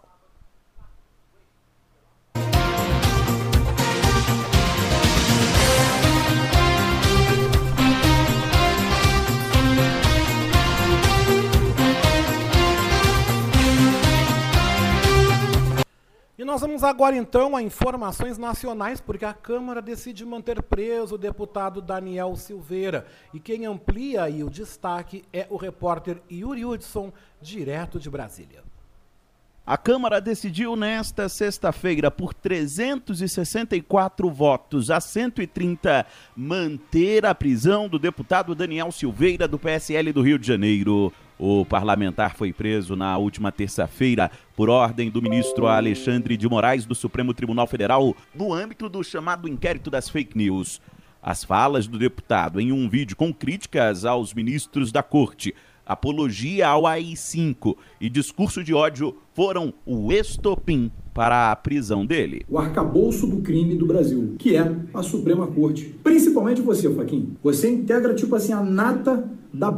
Todo mundo tá cansado dessa tua cara de filha da p... que tu tem. Quantas vezes eu imaginei você na rua levando uma surra? Já na sessão desta sexta, Daniel Silveira adotou outro tom. E assisti ao meu vídeo várias vezes. Eu não consegui compreender o momento da raiva que ali me encontrava e peço desculpas a todo o Brasil que me, me excedi de fato na fala. Um momento passional. Na abertura dos trabalhos, o presidente da casa, Arthur Lira, do PP, fez um discurso com recados aos parlamentares da ala mais radical da Câmara. Nenhuma inviolabilidade pode ser usada para violar a mais sagrada das inviolabilidades, a do regime democrático. Portanto, o que está em discussão hoje não é a inviolabilidade do mandato parlamentar exclusivamente, mas até que ponto essa inviolabilidade pode ser considerada, se ela fere a democracia, pondo em risco a sua inviolabilidade. A relatora do caso, deputada Magda Molfato, do PL goiano, se manifestou a favor da manutenção da prisão do parlamentar. Meu voto é pela preservação da eficácia da decisão proferida pelo ministro Alexandre de Moraes.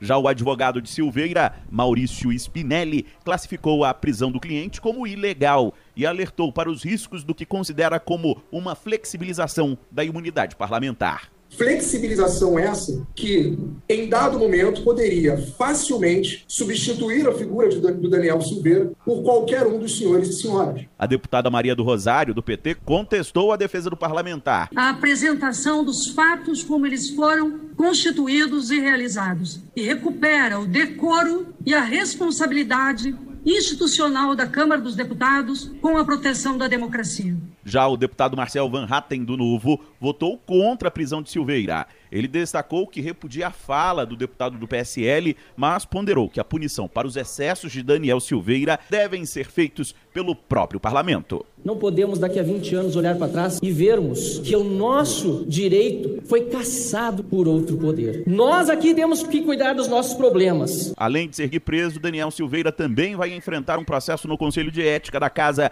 que pode culminar com a cassação do mandato. Agência Rádio Web de Brasília, Yuri Hudson.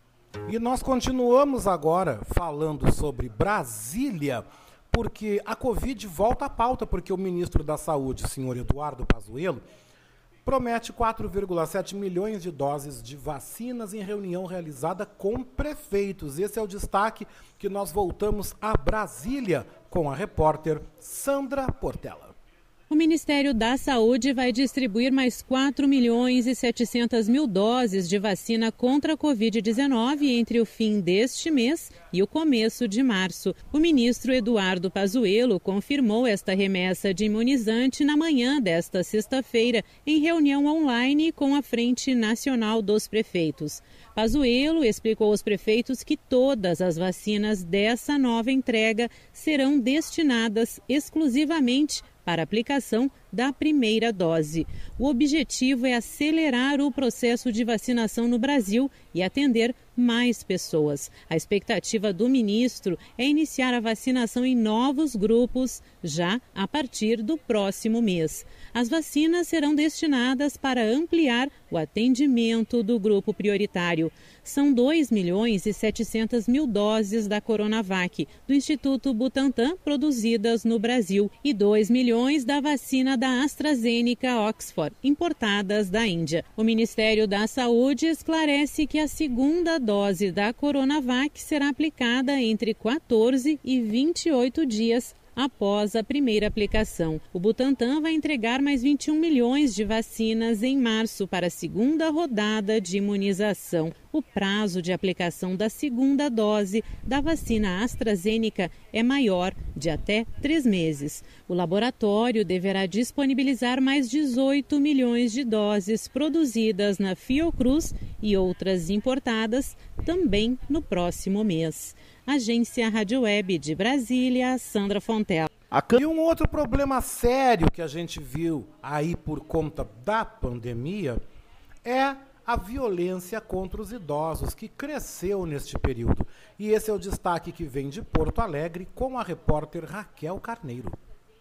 Denúncias de violência contra pessoas idosas saltaram de 3 mil para 17 mil desde o início da pandemia no Rio Grande do Sul, período em que o isolamento social se impõe como medida de prevenção à Covid-19. A violência patrimonial é o principal tipo praticado contra os idosos no âmbito familiar. Para coibir esses atos, o juiz corregedor Maurício Ramires conta que a Corregedoria Geral da Justiça recomenda aos cartórios gaúchos que estabeleçam uma política permanente de proteção. A Corregedoria entendeu eh, de tornar permanentes essas medidas através do provimento número 7 de 2021 e que basicamente faz é determinar os serviços notariais de registro que adotem medidas preventivas para coibir a prática de abusos contra pessoas idosas, realizando diligências se entender necessário a fim de evitar violência patrimonial ou financeira contra idosos e também dar recomendações de como proceder no caso de suspeitas desse tipo de abuso. Os cartórios extrajudiciais devem ficar atentos. Casos que envolvam antecipação de heranças, movimentação indevida de contas bancárias, venda ilegal de imóveis, tomada ilegal, mau uso ou ocultação de fundos, bens ou ativos. Qualquer outra possibilidade relacionada à exploração de recursos financeiros sem o consentimento do idoso deve ser comunicado ao Conselho Municipal do Idoso, Defensoria Pública, Polícia Civil ou Ministério Público, que vão adotar as medidas necessárias para que seja feita a vontade da pessoa idosa. Com informações do Tribunal de Justiça do Rio Grande do Sul, de Porto Alegre, Raquel Carneiro. Bom, vamos então também com informações. Vamos com destaques internacionais no nosso Revista Manaua, porque a montadora francesa Renault anuncia prejuízo. E a Europa os Estados Unidos se movimentam para ampliar a vacinação contra a Covid. Nós vamos agora direto a Lisboa conferir os últimos destaques deste sábado, direto da Euronews, o maior canal de notícias da Europa em língua portuguesa. Maior prejuízo de sempre, o construtor francês apresentou esta sexta-feira as contas de 2020 mais de 8 mil milhões de perdas. Se quisermos estabelecer um paralelo, corresponde a metade do valor do pacote financeiro que Bruxelas aprovou para apoiar a recuperação em Portugal. Voltando às contas da Renault, mais de metade das perdas são imputadas à Nissan, 4.970 milhões para ser preciso. São números que ultrapassam as piores previsões dos analistas num grupo que já tinha fechado o ano de 2019 no vermelho. Na altura, a derrapagem era ainda vista como consequência da prisão de Carlos Ghosn, que tinha liderado o negócio que levou a Renault a comprar 43% da Nissan. 2020 foi um ano negro para a indústria automóvel. No segmento de ligeiros de passageiros, a quebra global de vendas na União Europeia foi de 23,7%. 2021 não dá ainda sinais de recuperação. O mercado automóvel fechou janeiro com quebras face ao mesmo período do ano passado. O construtor francês foi o terceiro mais afetado. A Nissan fecha o top 10. A Associação Europeia de Construtores espera que o resto do ano contraria a tendência e marque a recuperação do impacto da pandemia. Está prevista uma recuperação de 10% das vendas perdidas no ano passado. Sete, o grupo dos sete países mais ricos do mundo, anunciaram esta sexta-feira, numa cimeira virtual, que vão disponibilizar mais de 6.200 milhões de euros para ajudar a garantir que os países em vias de desenvolvimento possam ter acesso a vacinas contra o novo coronavírus. Garantir que todos recebem as vacinas de que necessitam para que o mundo inteiro possa sair desta pandemia em conjunto. Sei que vários parceiros já anunciaram esse objetivo ideal e nós, no Reino Unido, apoiamo-lo veementemente. E, claro, também queremos trabalhar em conjunto na reconstrução após a pandemia. O anúncio ocorre depois dos países ricos terem sido criticados pela Organização Mundial de Saúde por estarem a acumular milhões de doses de vacinas contra a Covid-19 em detrimento de outros Estados mais pobres. Os especialistas continuam a insistir que a pandemia só será contida quando a vacinação for uma realidade em todos os países. Para contribuir para o cumprimento desse objetivo, a Alemanha anunciou também alocar mais 1.500 milhões de euros para a luta mundial contra a doença. No entanto, Angela Merkel fez questão de sossegar os germânicos, garantindo que não estão a ser negligenciados. A chanceler frisou que não se pode simplesmente utilizar as vacinas produzidas na Europa de uma forma diplomática e geopolítica. Durante a cimeira, a Comissão Europeia anunciou que vai duplicar de 500 para 1000 milhões de euros a contribuição da União Europeia para o Plano de Vacinação Internacional contra a Covid-19, o COVAX, destinado aos países desfavorecidos. O presidente norte-americano incentivou a vacinação contra a Covid-19 durante uma visita à fábrica da Pfizer, no Michigan. Joe Biden assegurou que a vacina é segura e apelou a todos os norte-americanos que optem por administrarem o medicamento a quando chamados para o fazer. Depois de visitar as instalações, o chefe de Estado falou à imprensa e insistiu na mensagem de combate à pandemia através da vacinação.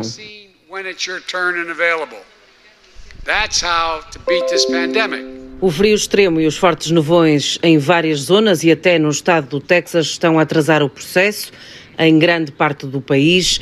De acordo com informações da Casa Branca, em três dias de bloqueio podiam ter sido administradas 6 milhões de doses da vacina. O governo quer agora recuperar o tempo perdido. Pois é, gente, a gente continua então, 1h49. Vamos então à participação dos nossos internautas. Ricardo Weber Coelho, boa tarde. Boa tarde, meu querido. Como é que tá? Já almoçou? O que, que tinha de menu por aí? Meu abraço também ao Felipe Magnus, né? Muito bom o programa, informação de qualidade. Um abraço, meu querido, aí no Rio de Janeiro. E a Adriana Peter volta dizendo, né? Oscar, essa gente toda tem que voltar para casa, né? Devia. Daí tem uma grávida ali no bolo também. Alguém que necessita realmente de um leito ficar como? É de chorar no cantinho? É de pegar essa gente, ô, ô Adriana, tu me desculpa que eu vou dizer agora. Para um carro da polícia lá e abre um caminhão mangueira, joga água nessa gente toda, corre esse povo todo de lá, bota essa gente para correr, porque eles estão fazendo aglomeração. Por causa de gente como essa turma que está no aeroporto fazendo palhaçada lá agora, é que nós vamos ter que ficar dentro de casa. Eu vou ter que fechar aqui o meu escritório, eu vou ter que me trancar dentro de casa por causa de um bando de Zé Mané que não tem o mínimo de consciência, o mínimo de sentimento, o mínimo de empatia por ninguém. Porque muitos aí foram aí dançar, como eu digo, foi rebolar o cuscuz na praia, foi fazer palhaçada em covidão, vão para aqui, vão para ali. O que, que acontece? Essa gente se contamina. Aí eu que estou em casa me cuidando, que estou cuidando da minha mãe, acaba uma hora saindo, uma hora acaba te infectando aí. Quando vê, tu morre. Quando vê, tu levas o vírus para casa, alguém da tua família morre e fica tudo por isso mesmo. E aí, essas criaturas, ainda pior que ainda são capazes de ainda ficar numa boa. Ainda ficam bem, ficam assintomáticos, infectando todo mundo. Principalmente agora com essa tal da chegada dessa nova cepa da Amazônia que já está por aqui por Porto Alegre. Essa cepa já está andando aqui. A situação está grave, gente. A lotação nas UTIs já estão superlotadas, como foi uma mensagem que eu recebi que eu passei há pouco no Hospital Conceição, no São Lucas, no Clínicas, no Ernesto Dornelles, no Vila Nova. Já temos aí as UTIs superlotadas. Isso que nem veio rescaldo do carnaval. Que foram balançar o cuscuz, foram para a praia, foram fazer, foram acontecer. A conta está chegando. Preparem-se para daqui a duas semanas. Se agora está horrível, vai estar tá blaster horrível. Mas quer saber de uma coisa? Eu vou ficar no meu cantinho, eu vou me trancar dentro da minha casa com a minha mãe, com meus cachorros e que eu ganhe mais. E vou continuar fazendo revista Manaua de Oscar Houses e vou continuar conversando com vocês, trabalhando, editando os meus livros, fazendo a minha vida, escrevendo em casa. Eu vou ter que me penalizar, eu vou ter que me isolar. E vou dizer uma coisa: a polícia tanto a Guarda Municipal quanto a Brigada Militar vão ter muito trabalho. Porque o povo é, é F. O povo é F. Eu não vou dizer o que eu ia dizer para não ser boca suja. Mas vocês em casa, vocês entenderam o que, que eu quis dizer. Quem quiser dizer em casa, que diga. Eu aqui respeitando o microfone, eu não vou falar.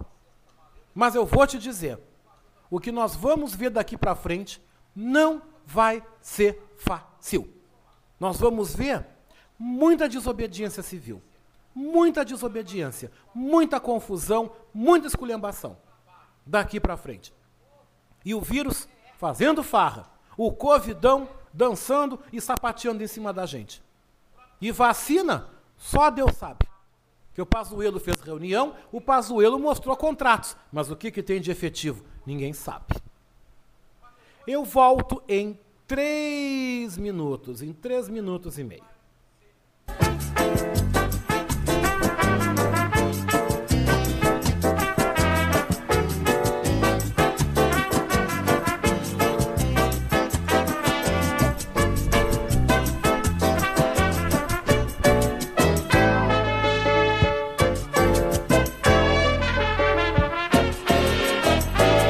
Você está ouvindo Revista Manaua com Oscar Henrique Cardoso.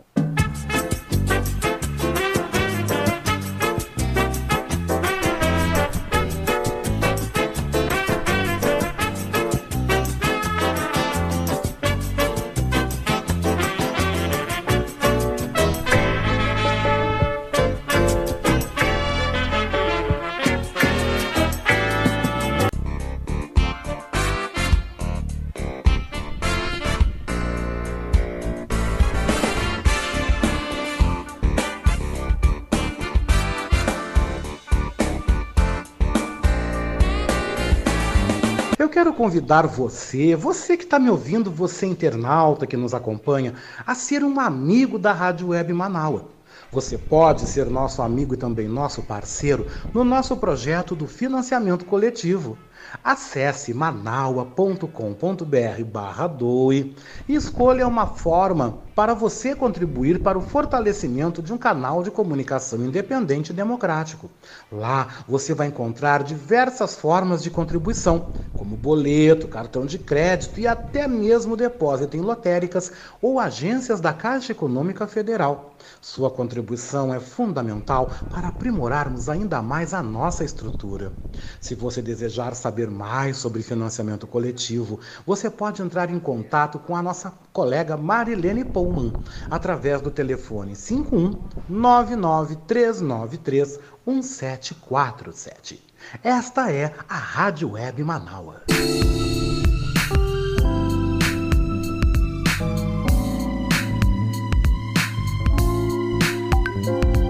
Oi, você está ouvindo o nosso Revista Manaua? Hum, eu quero aproveitar e te fazer um convite, tá? Você quer ser comentarista aqui no nosso Revista Manaua? Se você deseja, por favor, manda um zap para mim, né? No 51982445974. E aí venda, meu querido, venda o teu peixe. Também envie um áudio com tempo máximo entre 5 a 7 minutos. Vem, vem mesmo, vem fazer parte do nosso time de comentaristas do nosso Revista Manaua, o programa mais diverso e plural do Rádio Gaúcho. Aqui na Rádio Web Manaua, todo sábado comigo, hein? Oscar Henrique Cardoso, do meio-dia às três da tarde.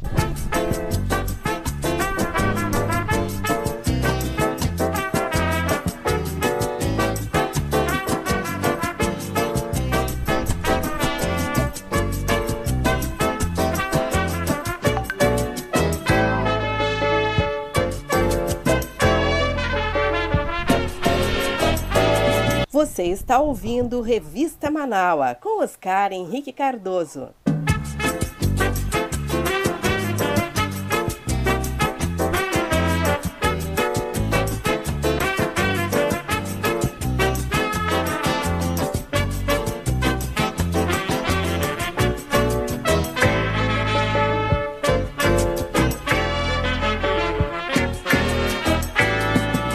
Aí, voltei, gente. 1h57. 1h57.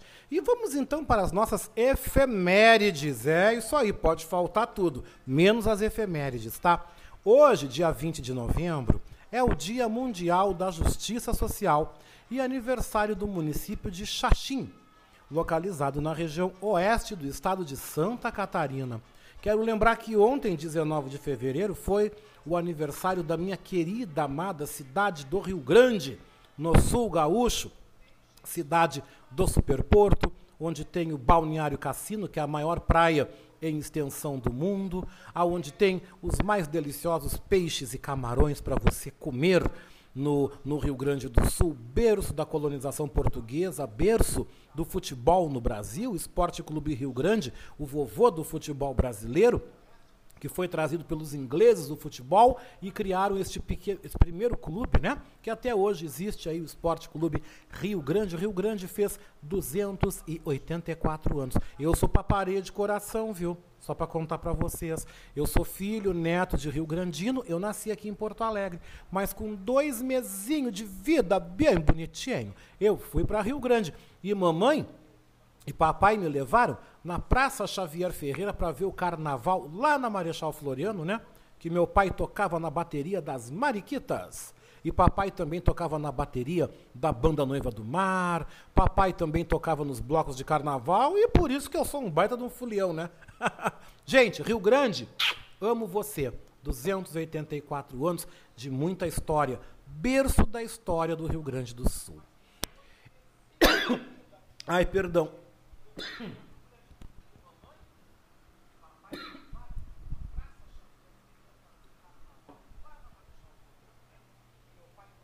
Gente, perdão, acabei me engasgando. Perdão. Me engasguei com a saliva, aí é horrível, né? Mas vamos lá. Em 1832, Charles Darwin visita o arquipélago brasileiro de Fernando de Noronha. Em 1941, os nazistas enviam o primeiro grupo de judeus para campos de concentração. Também em 1941 é criado o Correio Aéreo Nacional do Brasil. Em 1944, o personagem Batman estreia nos jornais dos Estados Unidos. Em 1967, nasce Kurt Cobain, líder da banda Nirvana, que cometeu um suicídio em 1994 aos 27 anos. Em 1978, uma delegação do Vaticano chega ao Brasil para investigar denúncias de tortura. Entre os nascidos, lembramos hoje o aniversário da atriz e modelo norte-americana Cindy Crawford, nascida em 1966. Também lembramos, aí Ricardo Weber Coelho mandou aqui o nascimento da cantora pop Rihanna, nascida em Barbados, uma pequena e linda e paradisíaca ilha do Caribe. Já já nós vamos ouvir a Rihanna aqui no programa, tá? Mas também temos que lembrar agora, entre os mortos, no dia de hoje, a morte do empresário político brasileiro Sérgio Naia. Nascido em 1942 no Rio de Janeiro, Naia era o proprietário da construtora responsável pelo edifício Palace 2, que desabou na Barra da Tijuca, zona oeste do Rio de Janeiro, em 22 de fevereiro de 1998. Oito moradores do local morreram no desabamento, que completa neste domingo, gente, olha que tragédia, completa aí 23 anos. E vamos então agora aproveitar e vamos saber mais um pouco sobre a Rihanna, né? Vamos saber mais um pouquinho dela. Rihanna, a aniversariante do dia, se chama Robin Rihanna Fenty. Milionária, Rihanna tem sua própria instituição beneficente e também se envolveu em polêmicas quando casada com o cantor Chris Brown, que, segundo boatos, a agredia fisicamente. Que coisa, né? Que horror. E é claro, né, gente, que nós vamos ouvir a Rihanna, né, aniversariante do dia de hoje. Sugestão do Ricardo Weber Coelho, que manda essa música para nós, tá? E em seguidinha tem música aqui também. Vamos ouvir a Rihanna? Vamos então.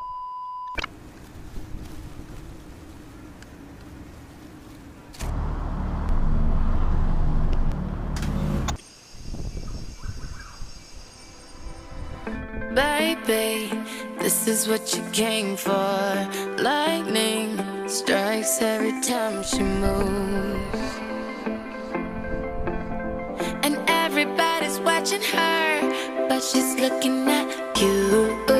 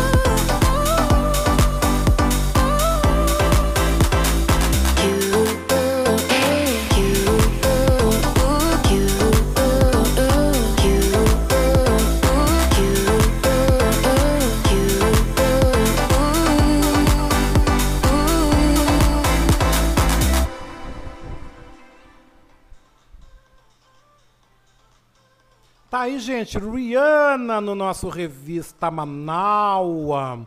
E falando em celebridades, tá? Falando nesses papinhos desse povo, quero falar pra vocês, gente, que a Kim Kardashian deu entrada em papéis e pediu o divórcio de Kanye West, né? E ela surpreendeu o mundo! Isso mesmo! Os dois estavam casados havia sete anos e a separação é amigável. Porém, o rapper não está feliz com o fim do casamento, né? Segundo informações, ela propõe uma custódia compartilhada dos quatro filhos do casal. E eles estavam vivendo separadamente. E o pedido é apenas um registro formal do divórcio. Ou seja, já não estavam vivendo juntos mesmo. O site TMZ, que cobre celebridades nos Estados Unidos, afirma que o casamento de Kim Kardashian e Kanye West começou a se desfazer em 2020, quando Kanye lançou uma campanha independente para a presidência dos Estados Unidos. Na ocasião, ele criticou publicamente a sua família e disse que estava tentando se separar da empresária já havia dois anos. Ontem, uma fonte concedeu uma entrevista à revista People e entregou os detalhes sobre a saúde mental de Kanye West durante o divórcio com Kim Kardashian. E a notícia diz que ele não está bem da cabeça, ele está ansioso, muito triste. Ele sabe que o casamento terminou e que nada mais pode ser feito. Segundo a informações, né? A estrela de Keep, Keep Up with Kardashian não está abordando o divórcio por conta da reta final do seu reality show. Os últimos episódios vão tratar então da separação e do divórcio Kim Kardashian, que é uma das maiores influencers e também celebridades não só dos Estados Unidos, mas também do mundo, né? Ricardo Weber Coelho volta dizendo que o Revista Manaus é pop atual e também é vanguarda. Exatamente, querido. A gente faz aqui barba, cabelo e bigode.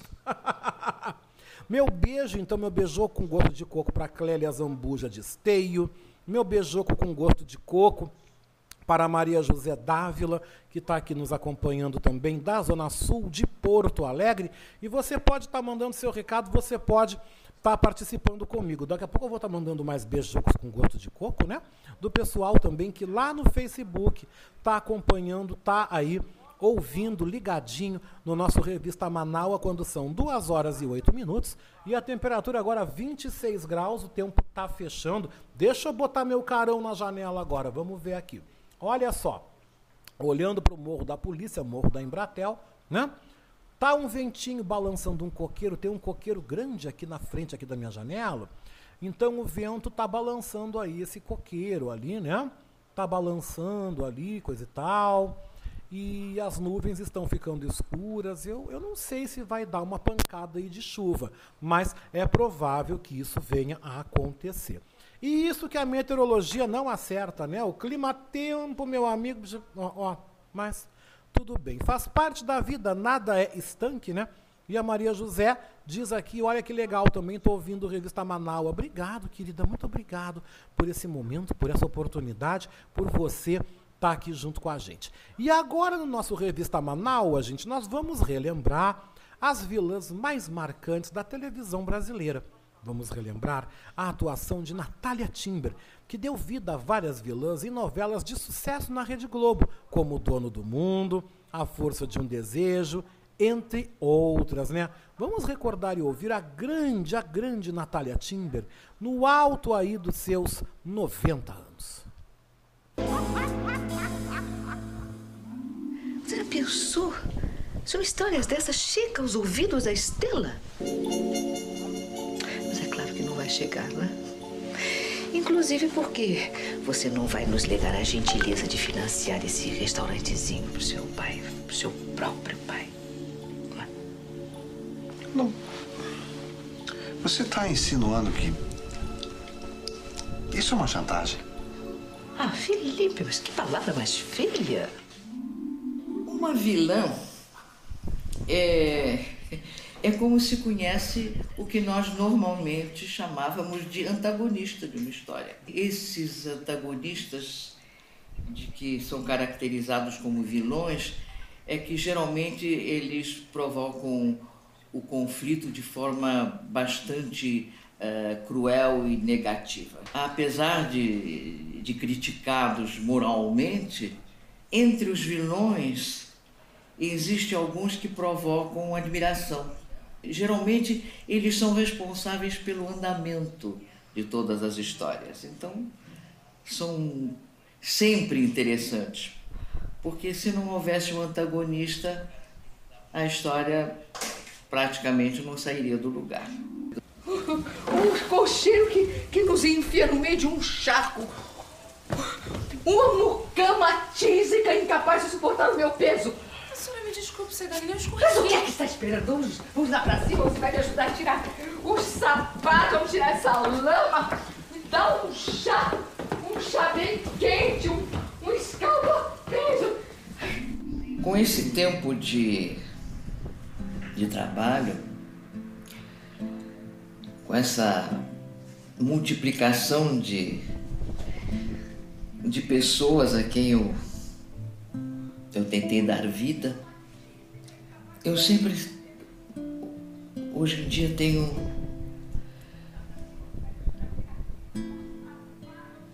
a recompensa que um ator, que o artista procura. O artista procura se comunicar, tocar. E um grande diretor que eu tive, um grande amigo, pessoa que marcou minha vida, que foi Alberto da Versa, me disse, Natália, deixa essas preocupações de lado, porque quando você atua sobre a sensibilidade e a inteligência de um povo, você faz mais que qualquer panfleto. Depois de uma vida bem extensa, tomando, tendo tomado consciência disso, ao ser abordada por este público que me acompanha, eu sinto que de alguma forma, pelo menos alguns eu consegui tocar.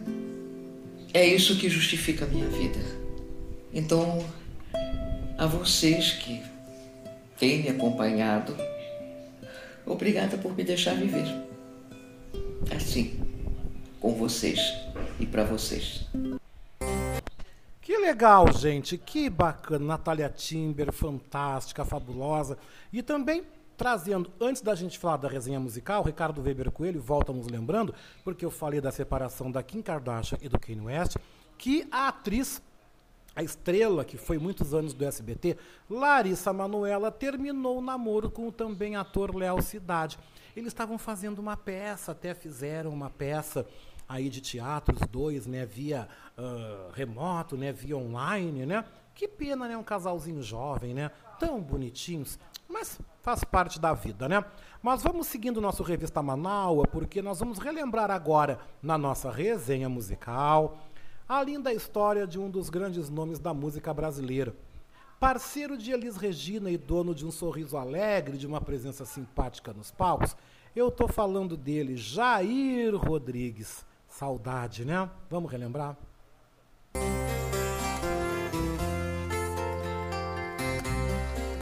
Jair Rodrigues Oliveira nasceu em 6 de fevereiro de 1939 em Garapava, São Paulo. A sua infância foi em Nova Europa, no interior do estado de São Paulo. O garoto sorridente, que morava em uma simples casa de taipa, gostava de ouvir as músicas que tocavam no rádio. Em sua casa não tinha um aparelho receptor, mas o vizinho tinha.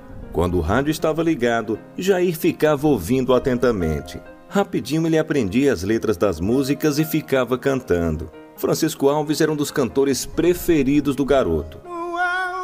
Montanha verdejante, a lira de um cantor em serenata reclama da janela ao peito a mão. Certo dia sua mãe o ouviu cantando. Ela ficou maravilhada com sua voz e deu total apoio ao filho. Além do potencial vocal, o garoto sorridente que usava calças feitas de saco de farinha tinha um grande coração e sempre gostava de trabalhar para ajudar em casa. Com sua alegria, simplicidade e linda voz, Jair conquistava as pessoas em sua volta. Certo dia ele teve a oportunidade de fazer um teste em uma estação de rádio. Na emissora, o jovem cantor foi destaque. Jair Rodrigues trabalhava em uma alfaiataria. Na sua folga, fazia shows. Se destacou como crooner, conheceu muitos artistas e ficou conhecido. No início dos anos 60, é contratado pela Philips e grava um disco com as músicas Marechal da Vitória e Brasil Sensacional. Brasil, Brasil, Brasil sensacional. Ainda nos anos 60, recebe o prêmio Roquete Pinto de melhor cantor do gênero. Em 1964, lança o LP Vou de Samba com Você, com destaque para a canção Deixa Isso Pra Lá. Deixa isso pra lá, vem pra cá, o que é que tem? Eu não estou fazendo nada, você também. Com grande sucesso, Jair Rodrigues passa a ser conhecido em todo o Brasil. Ao lado de Elis Regina, apresenta o programa de TV O Fino da Bossa. Em 1966, é finalista do segundo Festival da Música Popular Brasileira, com a canção Disparada, e fica empatado em primeiro lugar com a banda de Chico Buarque de Holanda. No final dos anos 60, participa do filme Jovens para Frente e dá início à sua carreira internacional, se apresentando em vários países. No Japão, ele chegou a cantar em japonês. Em 2006, é homenageado com o Prêmio Tim da música popular brasileira. Em toda sua carreira foram muitos discos, prêmios e muito sucesso. Prepara o seu coração. Tô indo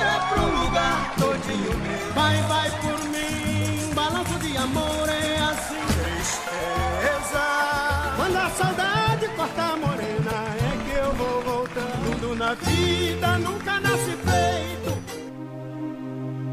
Em decorrência de um infarto agudo do miocárdio, Jair Rodrigues faleceu em casa no dia 8 de maio de 2014. Pois é, né, gente? Pois para vocês verem, né? Essa lembrança aí bastante emocionante, né, gente? Aí do nosso querido, nosso amado, nosso nosso estimado Jair Rodrigues na nossa resenha musical, né, gente? Olha só. 2 e 18, 2 e 18, em seguidinho, nosso Dream Team aqui do nosso Revista Manaus está chegando. São os nossos colunistas, né? Denilson Flores, Léo Cantarelli, Patrícia Nassi Sandes, Fábio Biana Lauda e também Fábio Klein. Hoje vão estar passando por aqui trazendo os mais variados assuntos. Mas antes eu te convido para a gente ouvir na nossa playlist do Revista Manaua topo do mundo com ela, a baiana, a baiana que conquistou o Brasil com o canto da cidade. Eu estou falando dela, Daniela Mercury, aqui no nosso Revista Manaua. 2 e 18.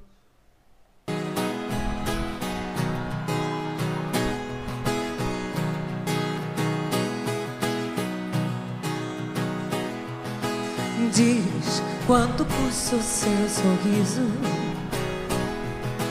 Diz quanto custa o seu amor. Faço o que for preciso, faço tudo o que preciso for. Ah, eu pulo do alto da torre só por você. Ah, e subo no topo do mundo tentando encontrar seu olhar. Riqueza nem ouro eu tenho a oferecer.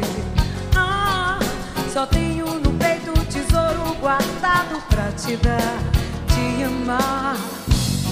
O que você quiser tem. Tudo que há em mim eu te dou. Tudo, tudo, tudo, amor. Tudo, tudo, tudo. Ah! Diz quanto custa o seu sorriso na palma comigo. Quanto custa o seu amor. Faço o que for preciso, faço tudo que preciso for. Eu pulo do alto da torre só por você.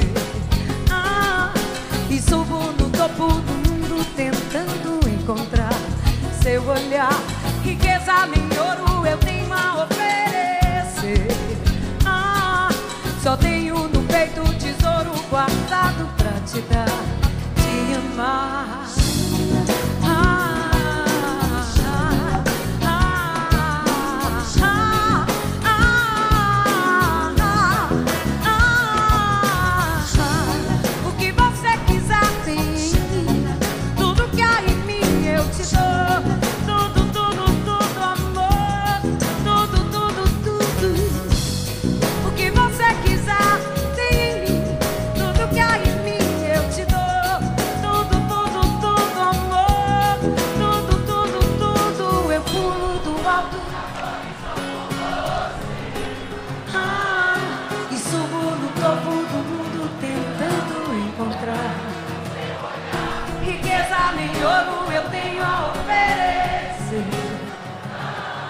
Só tenho no peito tesouro guardado pra te dar, te amar.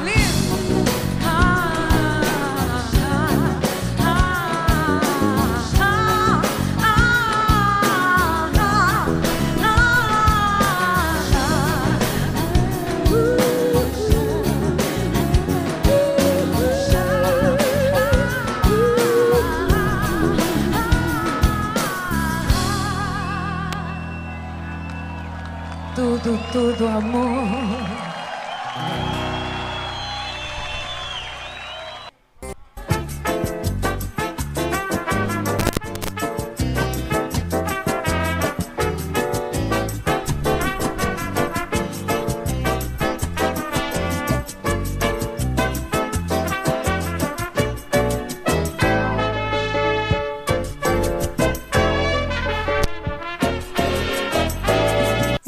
Está ouvindo Revista Manaua com Oscar Henrique Cardoso.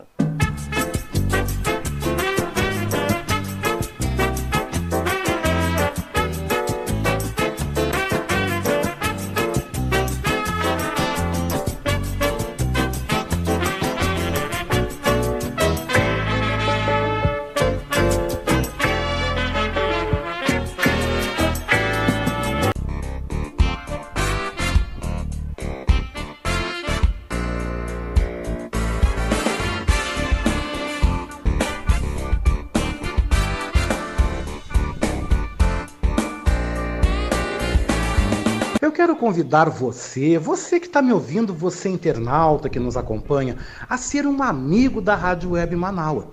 Você pode ser nosso amigo e também nosso parceiro no nosso projeto do financiamento coletivo. Acesse manaua.com.br barra doe e escolha uma forma para você contribuir para o fortalecimento de um canal de comunicação independente e democrático. Lá você vai encontrar diversas formas de contribuição como boleto, cartão de crédito e até mesmo depósito em lotéricas ou agências da Caixa Econômica Federal. Sua contribuição é fundamental para aprimorarmos ainda mais a nossa estrutura. Se você desejar saber mais sobre financiamento coletivo, você pode entrar em contato com a nossa colega Marilene Pullman através do telefone 51 99393 1747. Esta é a Rádio Web Manaua.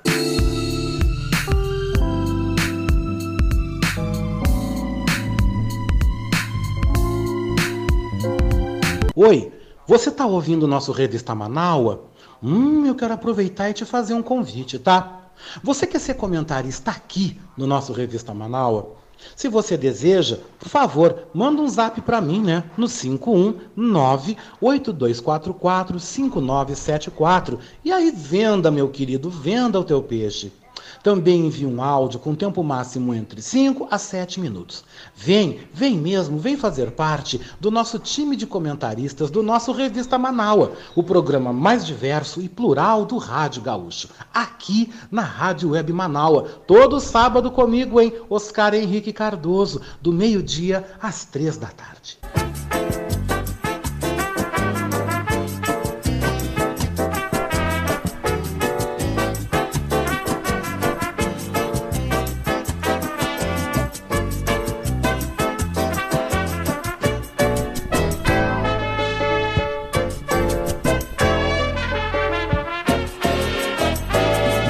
Você está ouvindo Revista Manaua com Oscar Henrique Cardoso.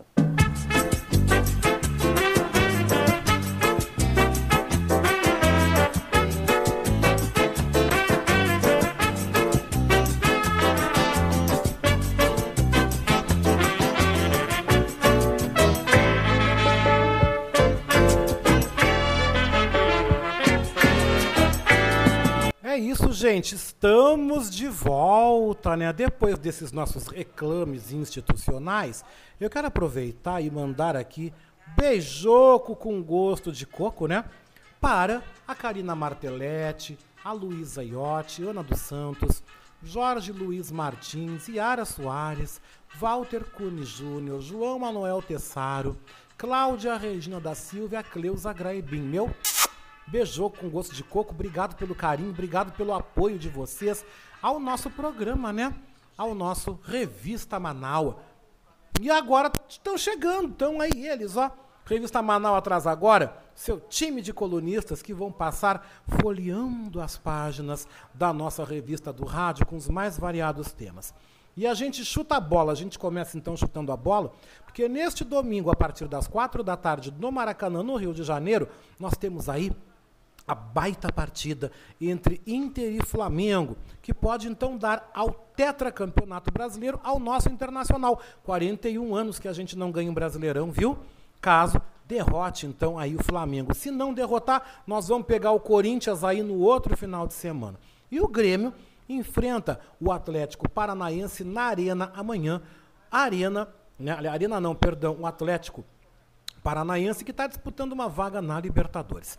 Esses e outros destaques da semana no futebol Estão chegando com ele agora, com o nosso querido jornalista comentarista, Denilson Flores. Denilson, chuta a bola aí.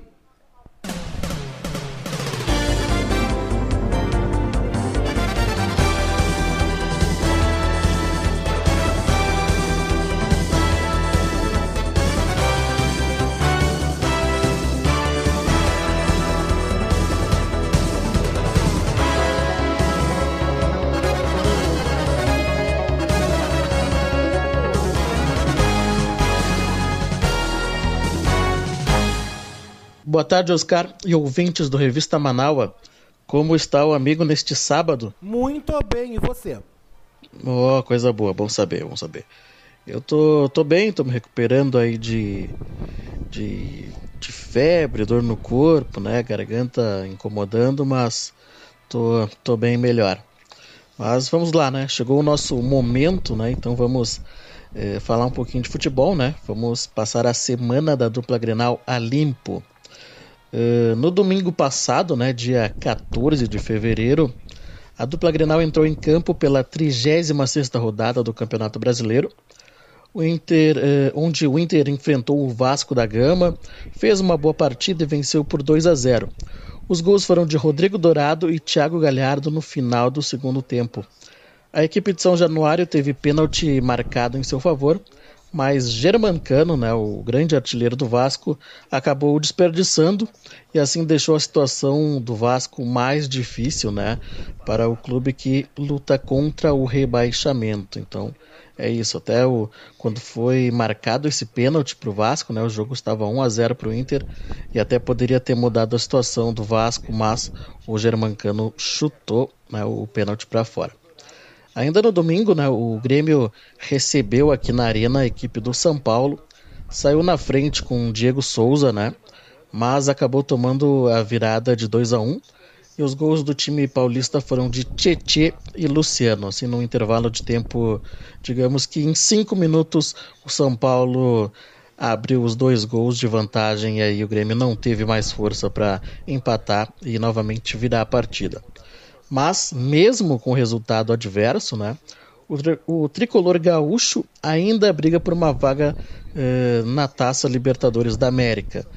Eh, assim, acho bem complicado o Grêmio conseguir uma vaga direta, mas tem tudo para conseguir uma vaga na pré-libertadores, na pré-libertadores, o que não é algo muito bom porque sempre atrapalha o planejamento né, da, das equipes, principalmente no início de, de ano principalmente num, num início de ano bem conturbado, onde recém vamos terminar né, o Campeonato Brasileiro 2020, né, devido à pandemia do, do coronavírus. Mas é o, é o que se avizinha aí para o Grêmio.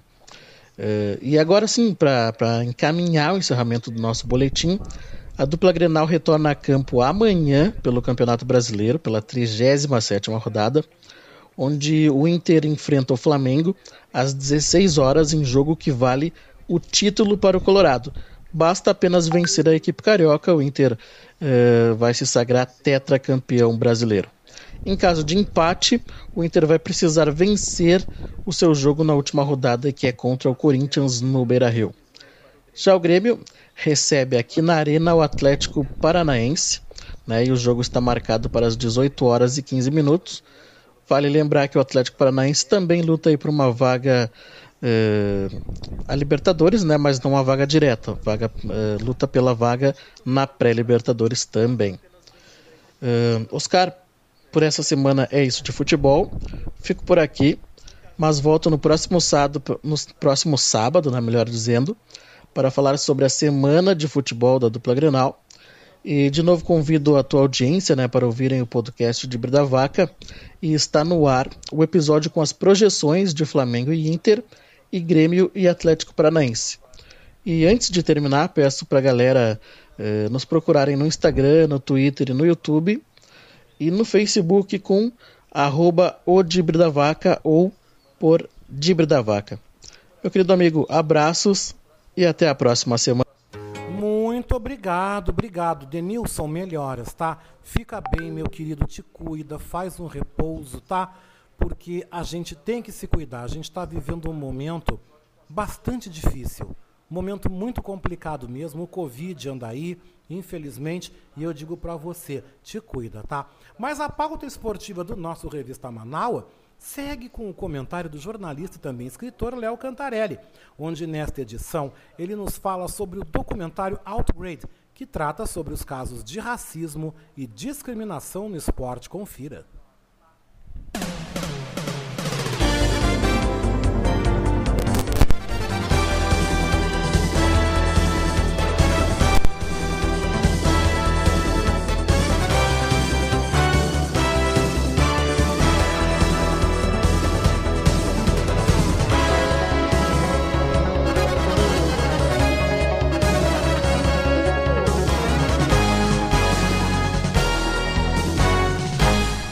Olá, amigos da revista Manaua, tudo bem? Passaram bem o feriado do carnaval? Espero que sim e que não tenham entrado em aglomerações ou festas clandestinas. Vamos aguentar mais um pouco a quarentena, pois as vacinas estão aí e em breve tudo voltará ao normal.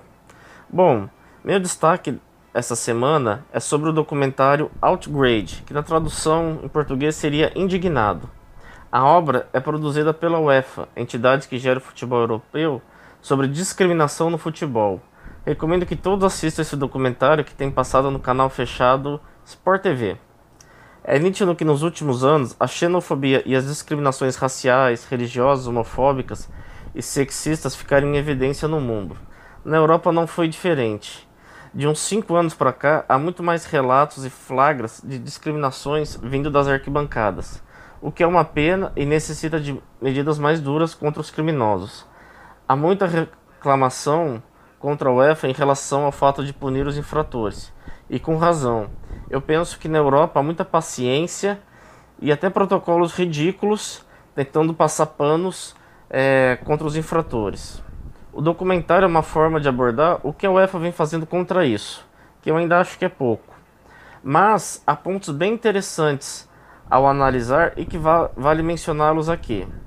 Primeiro, quero destacar a importância de Mohamed Salah para os muçulmanos. Para quem não conhece, o atacante de 28 anos é egípcio e desde 2017 atua no Liverpool da Inglaterra. Ele já foi artilheiro, campeão inglês e da Liga dos Campeões da Europa. Se tornou um ídolo da torcida de Liverpool e também de outros fãs de futebol no Reino Unido. E o legal que nesse documentário aborda é o quanto essa idolatria de Salah não se resume apenas quatro linhas, mas mostra que o preconceito e a intolerância contra os muçulmanos no Reino Unido diminuiu muito nos últimos anos. Muitos creem e dão esse crédito, como mostra no documentário, o fato de Salah, da torcida adorá-lo, de sempre cantar músicas em homenagem a ele, de sempre de respeitá-lo muito. E isso passou a, a, a ver os muçulmanos de outra maneira. Então isso que foi muito interessante. E lembrando que o Mohamed Salah também é uma pessoa que sempre ajudou muito os mais desfavorecidos, as pessoas mais carentes, e é uma pessoa que muito ajuda os seus contemporâneos no Egito. Então é um ícone do futebol. Outro destaque que eu achei bem legal é no futebol feminino, com a atleta Nadia Nadim. Ela é uma atacante de 33 anos que nasceu no Afeganistão, mas com 10 anos emigrou para a Dinamarca. A mudança de país se deveu ao fato de seu pai, que era general do Exército Nacional Afegão, ter sido morto pelo Talibã e a família, para viver em paz, teve que ir para o velho mundo. Nádia até então tinha pouco contato com o futebol e foi nos campos de refugiados que ela se interessou pelo esporte. Tempos depois, viu meninas jogando e pediu para participar da partida e foi aceito pelas futuras companheiras de jogo e pelo técnico que comandava a atividade. E aos poucos ela foi ganhando muito destaque e hoje ela se tornou um ícone é, de vitória para muitos refugiados que desejam ter uma vida digna na Europa. Até hoje ela é vista ministrando palestras é, para refugiados e mostrando que se pode dar a volta por cima.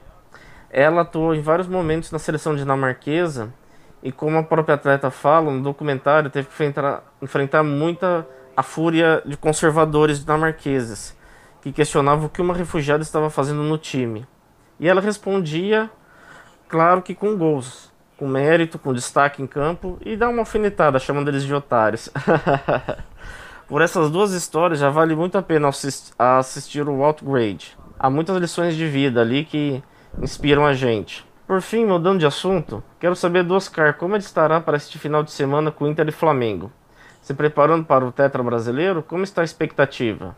É isso, pessoal. Ficamos por aqui e no próximo sábado voltemos sabendo se o Inter será tetracampeão ou não. Um abraço. Bom, a gente quer, né, Cantarelli? A gente quer que ganhe. Eu, né? Claro que eu vou torcer, claro que eu vou ver o jogo, né? E se ganhar, tudo bem, ok. Se não ganhar, minha vidinha não vai mudar. Claro que a gente quer, né? Afinal de contas, 41 anos que a gente não, não ganha um título, eu acho que eu vi. Né? Eu vou fazer 50 agora. Eu acho que a última vez que ganhou, eu era pequeno, né? E, e- e vi, assisti. Mas, mas, como eu digo, né? Mas, claro, vamos torcer. Tomara que o Inter dê o seu melhor. Não vai ser uma partida fácil. Nós temos vários aí jogadores que estão lesionados, que estão afastados. Eu não sei como é que o Inter vai entrar em campo, mas a gente torce, a gente fica aí querendo, desejando esse momento, porque nós merecemos, né? Mas seguindo o programa, gente, vamos dando andamento aqui à nossa pauta. Não perde a hora, 2h38. Falando sobre educação financeira, a nossa professora, economista Patrícia Nazi Santos te convida a você incrementar e transformar o seu cardápio em tempos de alta na cesta básica, gente. Gente, o feijão está cerca de 70% mais caro. É um absurdo, né, gente? O arroz, né? Ela vai dar esses números direitinho. Eu não sei se o 70% que está mais caro é o feijão ou se é o arroz. Eu sei que ela vai explicar direitinho e vai te dar uma dica, vai te dar um caminho para que você substitua alimentos para então dar mais um fôlego no apertado orçamento. Que tal? Patrícia, boa tarde.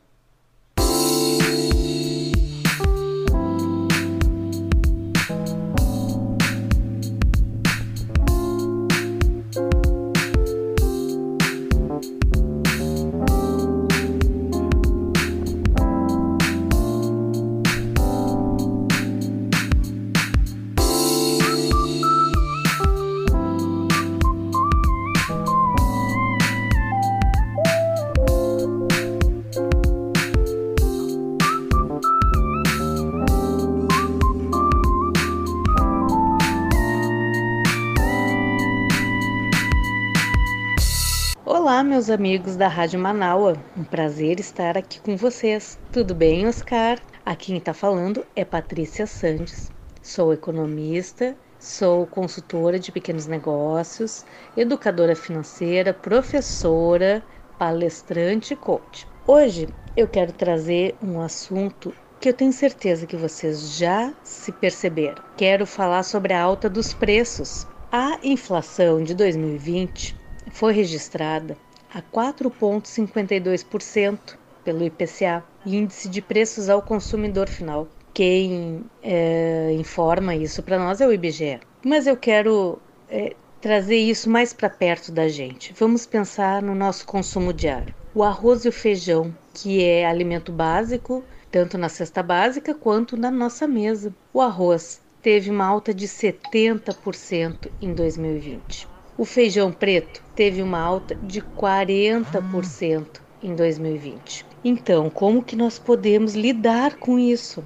Quero sugerir para vocês que esse pode ser um momento de equilibrar a nossa saúde também. Vamos pensar que o arroz é um amido, vamos pensar que a batata é um amido, vamos botar mais salada na mesa, vamos deixar a carne no seu tamanho certo, porque eu sei que tem pessoas que são mais carnívoras, que comem até meio quilo de carne por refeição. Então acho que esse momento é o momento ideal para a gente fazer uma reeducação alimentar.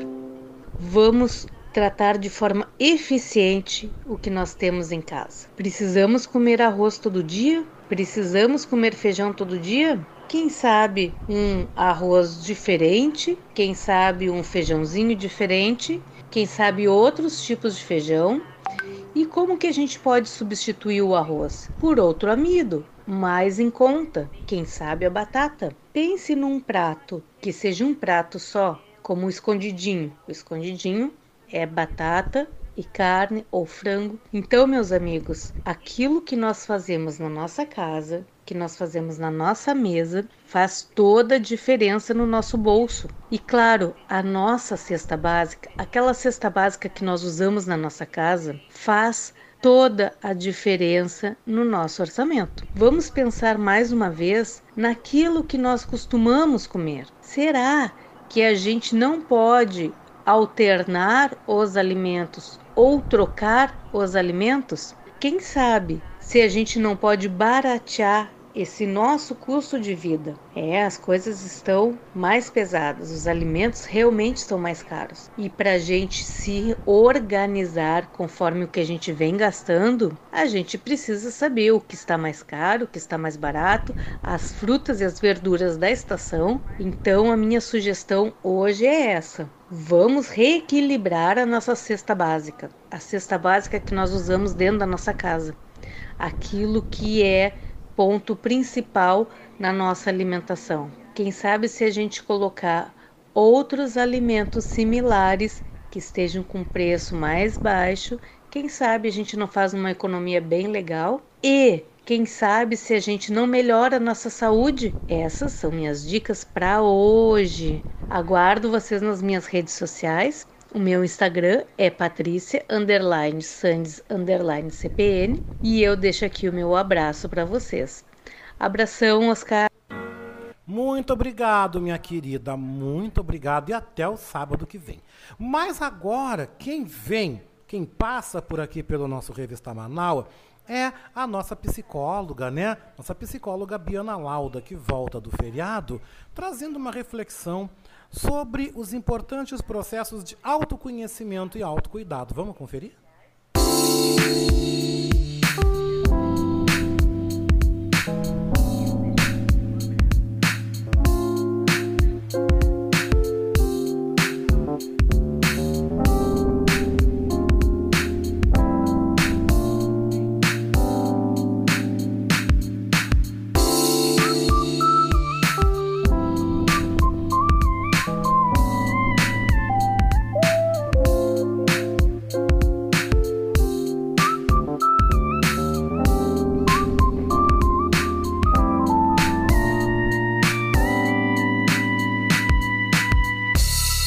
boa tarde a todas e todos os ouvintes do programa Revista Manaua. Boa tarde, meu querido Oscar.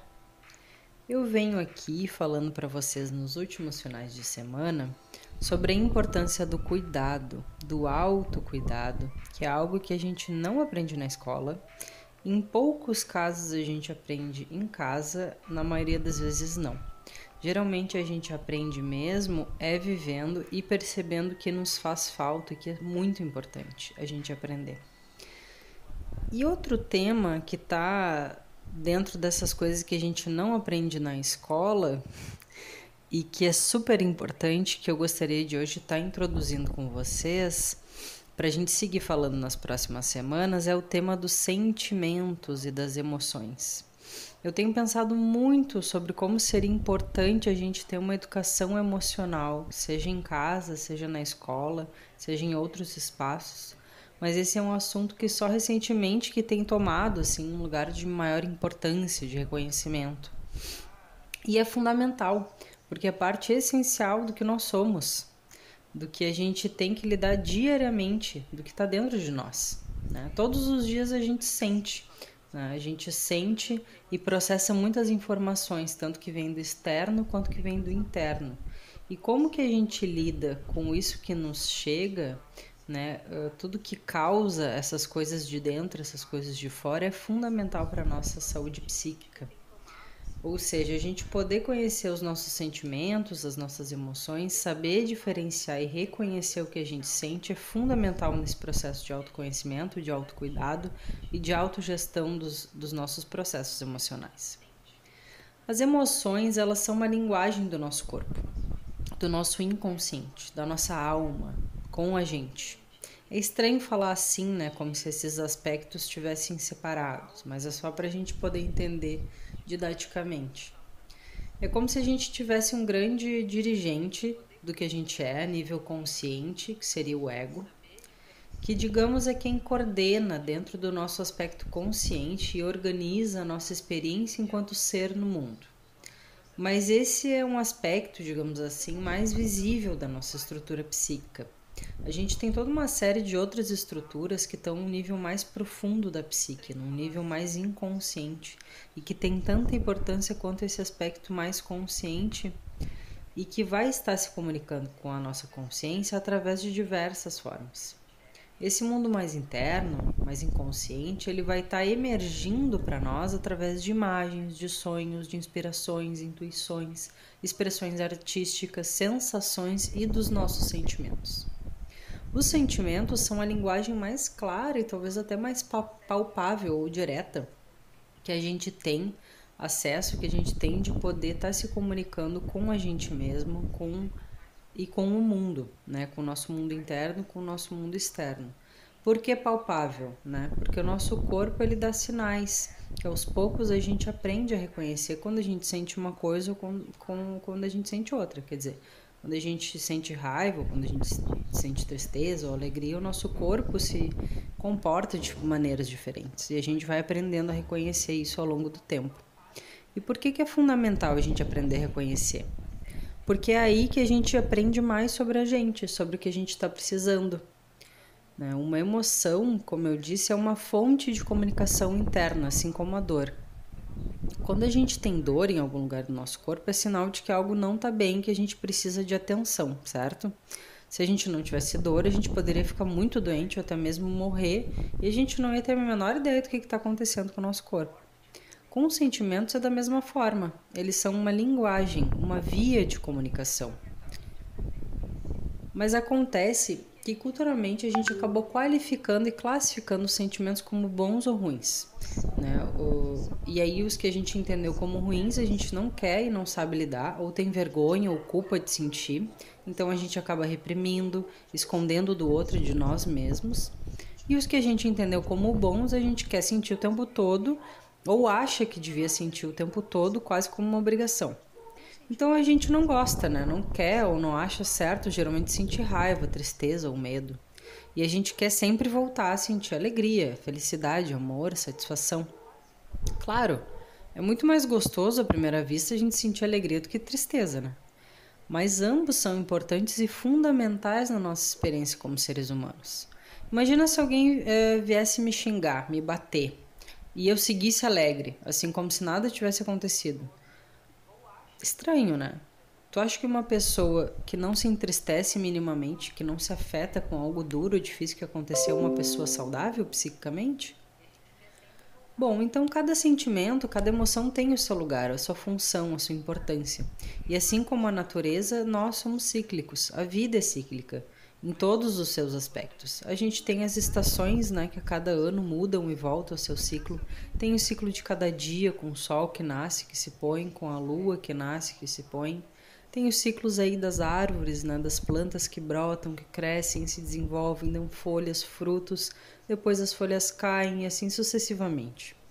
E a gente tem a nossa natureza humana de nascimento, desenvolvimento e morte, como todos os outros seres vivos do planeta. Isso tudo parece muito óbvio, né? A gente aprende na escola quando é pequeno. Mas a gente esquece que o nosso mundo emocional também é natureza, também é vivo, também é cíclico e, portanto, tem seus muitos aspectos, nuances, tem suas mudanças que são fundamentais. A gente não tem como florir internamente o ano inteiro, certo? Mas também é preocupante se a gente está sempre desfolhando. Não tem um ciclo certo ou errado, não tem uma forma certa ou errada de sentir. Tem como cada um de nós sente e o que esses ciclos internos estão comunicando para nós e nos ensinando sobre nós mesmos. Bom, esse papo é bem longo, né? E por isso uh, hoje foi só uma introdução. Nos próximos finais de semana eu vou estar aqui falando para vocês um pouco mais sobre cada sentimento e como que a gente pode uh, ter uma melhor relação com eles, um pouco mais de clareza sobre cada um deles. Tá bem? Muito bom aqui estar falando com vocês hoje. Um ótimo final de semana e um grande abraço.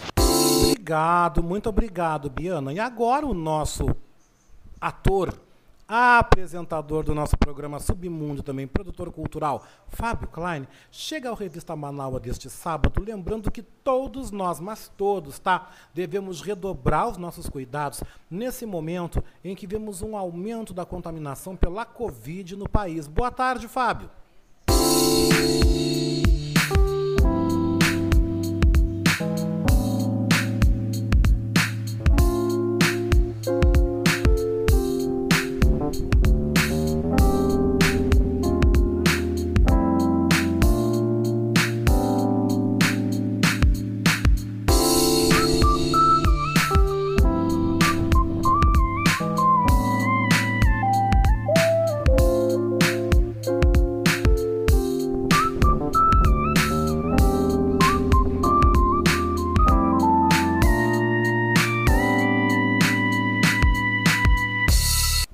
Tarde, Oscar. Boa tarde, ouvintes da Rádio Manaus, a Voz da Resistência, seguidores aí do programa, esse programa sensacional que é o Revista Manaus. É, Oscar e ouvintes, eu gostaria de uh, falar hoje sobre, sobre um assunto que é muito importante e a gente não pode deixar de falar sobre esse assunto jamais, porque apesar de parecer que não tem importância para algumas pessoas, tem muita importância para o mundo inteiro, que é com relação à pandemia novo coronavírus. É, nós estamos vendo aí um aumento de, de casos, de infecções, de, de é, enfim, de óbitos, né?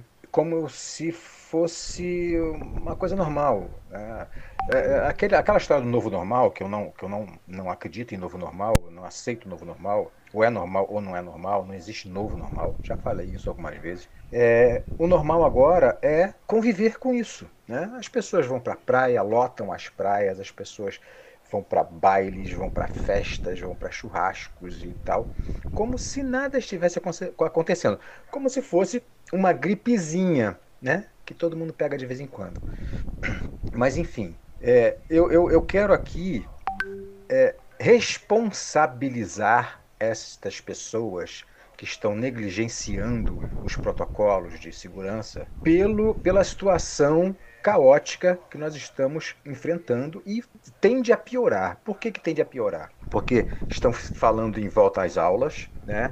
as pessoas estão lotando as praias e fica por isso mesmo, né? não existe nenhuma, nenhuma, nenhuma ação para coibir, é, as pessoas estão é, fazendo festas, é, enfim, é, como conter o progresso dessa pandemia dessa maneira. Muitos países da Europa e pelo mundo afora né, já estão adotando lockdown novamente, né, por causa da segunda onda. Né. A OMS já cansou de falar o ano passado inteiro, inteiro não, mas mais para o final do ano, a OMS vivia falando que da previsão de uma segunda onda, que a segunda onda seria mais forte, etc, etc, etc. Isso tudo com todas as precauções que foram tomadas pelo mundo afora. Né? Acho que os, os, os, países que menos se preocuparam com a, com a pandemia foram o Brasil e os Estados Unidos. Né? E a gente sabe por quê. Né? A gente sabe por quê, a gente percebe por quê. E, e, e, por incrível que pareça, diante disso tudo, o Ministério da Saúde diz que o avanço da Covid em 2021 era imprevisível. Como imprevisível?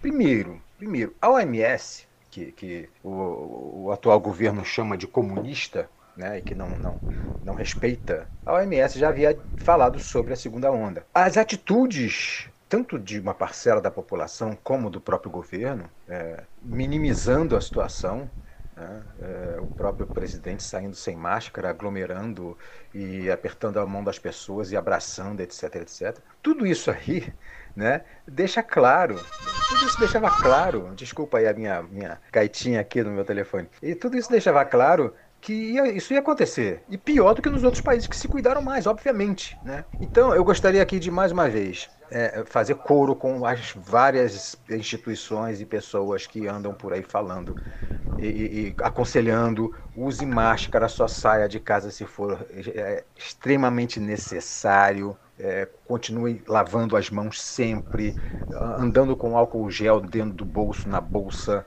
porque está complicado, inclusive por conta da, da, o agravamento maior ainda por conta dessa segunda cepa que está, essa nova cepa que está é, sendo, sendo caracterizado como pior do que a primeira, né? Então, é, Oscar, mais uma vez, vamos usar as máscaras. Não vamos usar máscara no, no queixo, no pescoço. Não é por aí que se pega, não é por aí que se contamina. É pelo nariz e pela boca. Então, é, não, não vamos sair de casa com máscara só para poder entrar nos, nos estabelecimentos comerciais, que, que é obrigado a entrar com máscara, né? Vamos usar a máscara direto na rua, o tempo todo, o tempo todo, porque é, Senão a gente não vai sair dessa. Então, é, é assim, eu estou responsabilizando as pessoas que estão negligenciando pela, inclusive pela morte de outras pessoas. Porque se as pessoas não se cuidam e ajudam a disseminar a, a, a- pandemia a, a, a- a doença, de quem é a culpa? É minha que me protejo, que, que, que protejo as outras pessoas, que me preocupa com as outras pessoas? Não. É dessas pessoas que estão seguindo exemplo. Né? O exemplo tem vindo de cima sempre. Né? Estão seguindo exemplos. Então, Oscar, fica aqui o meu apelo, apelo pelo bem da população brasileira, pelo bem do nosso país. O nosso país não está passando só por uma crise sanitária, está passando por uma crise econômica, tudo bem, causada em parte, em parte, pela, pela pandemia. Sim, em parte, em parte. Porque o desgoverno está aí, a gente está vendo. Então, Vamos usar máscara, repito, não vou me cansar de repetir. Vamos usar máscara sempre.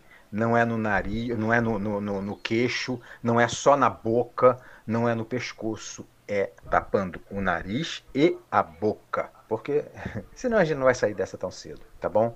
É isso, Oscar. É, fica aí meu apelo. Um grande beijo para você, para todos, os ouvintes da nossa Rádio Web Manaua. Bom fim de semana, cuidem-se, por favor, cuidem-se. Obrigado, muito obrigado. E com esse recado do Fábio Klein, muito bem dado como sempre, a gente já vai concluindo a edição deste sábado do nosso Revista Manaua, que a gente contou com a presença e a participação dos comentaristas Denilson Flores, Léo Cantarelli, Patrícia Nazi Sandes, Biana Lauda e Fábio Klein.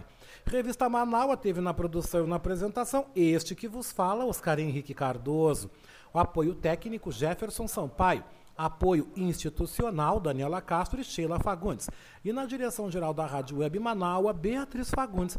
A seguir, você fica com a playlist A Boa Música da Rádio Web Manaua. E às seis da tarde, ao vivo, nós temos o programa Não É Só Teoria, com o professor Diego Pulse. Muito legal, programa imperdível para esse final de tarde de sábado. Não tem melhor companhia do que você ficar com a gente aqui na nossa Rádio Web Manaua. Mais notícias, mais informações, mais jornalismo, mais comentários e opiniões na segunda-feira com o programa Beatriz Fagundes, né? De segunda a sábado, das nove ao meio-dia. E eu, Oscar Henrique Cardoso, volto no próximo sábado, dia 27, a partir do meio-dia. E a gente encerra então a edição do nosso Revista Manaua com uma homenagem ao cantor e compositor Telmo de Lima Freitas, falecido aos 88 anos na tarde da última quinta-feira em Cachoeirinha, na Grande Porto Alegre.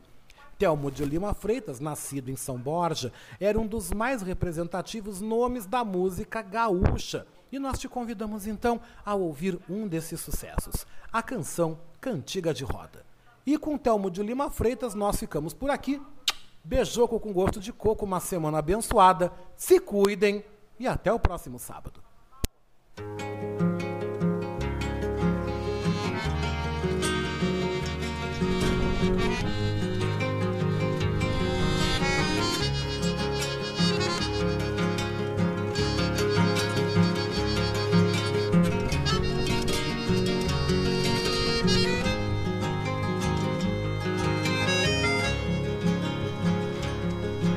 Era boi, era boi, era boi.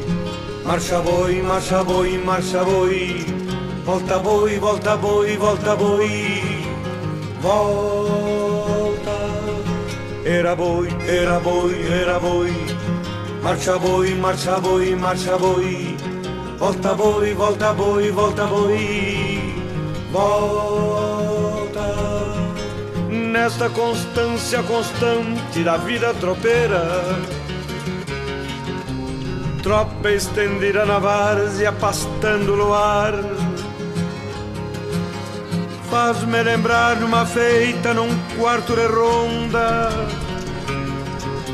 Quando eu cantava em silêncio pro gado escutar Era boi, era boi, era boi. Marcha boi, marcha boi, marcha boi. Volta boi, volta boi, volta boi.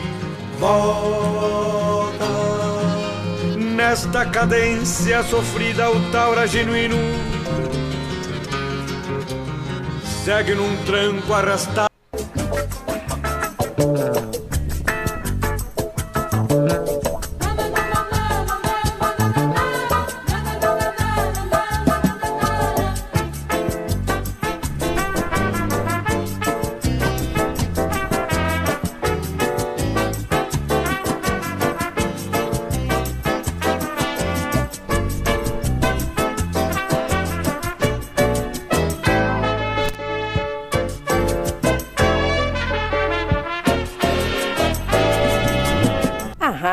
Web Manaua apresentou Revista Manaua com Oscar Henrique Cardoso.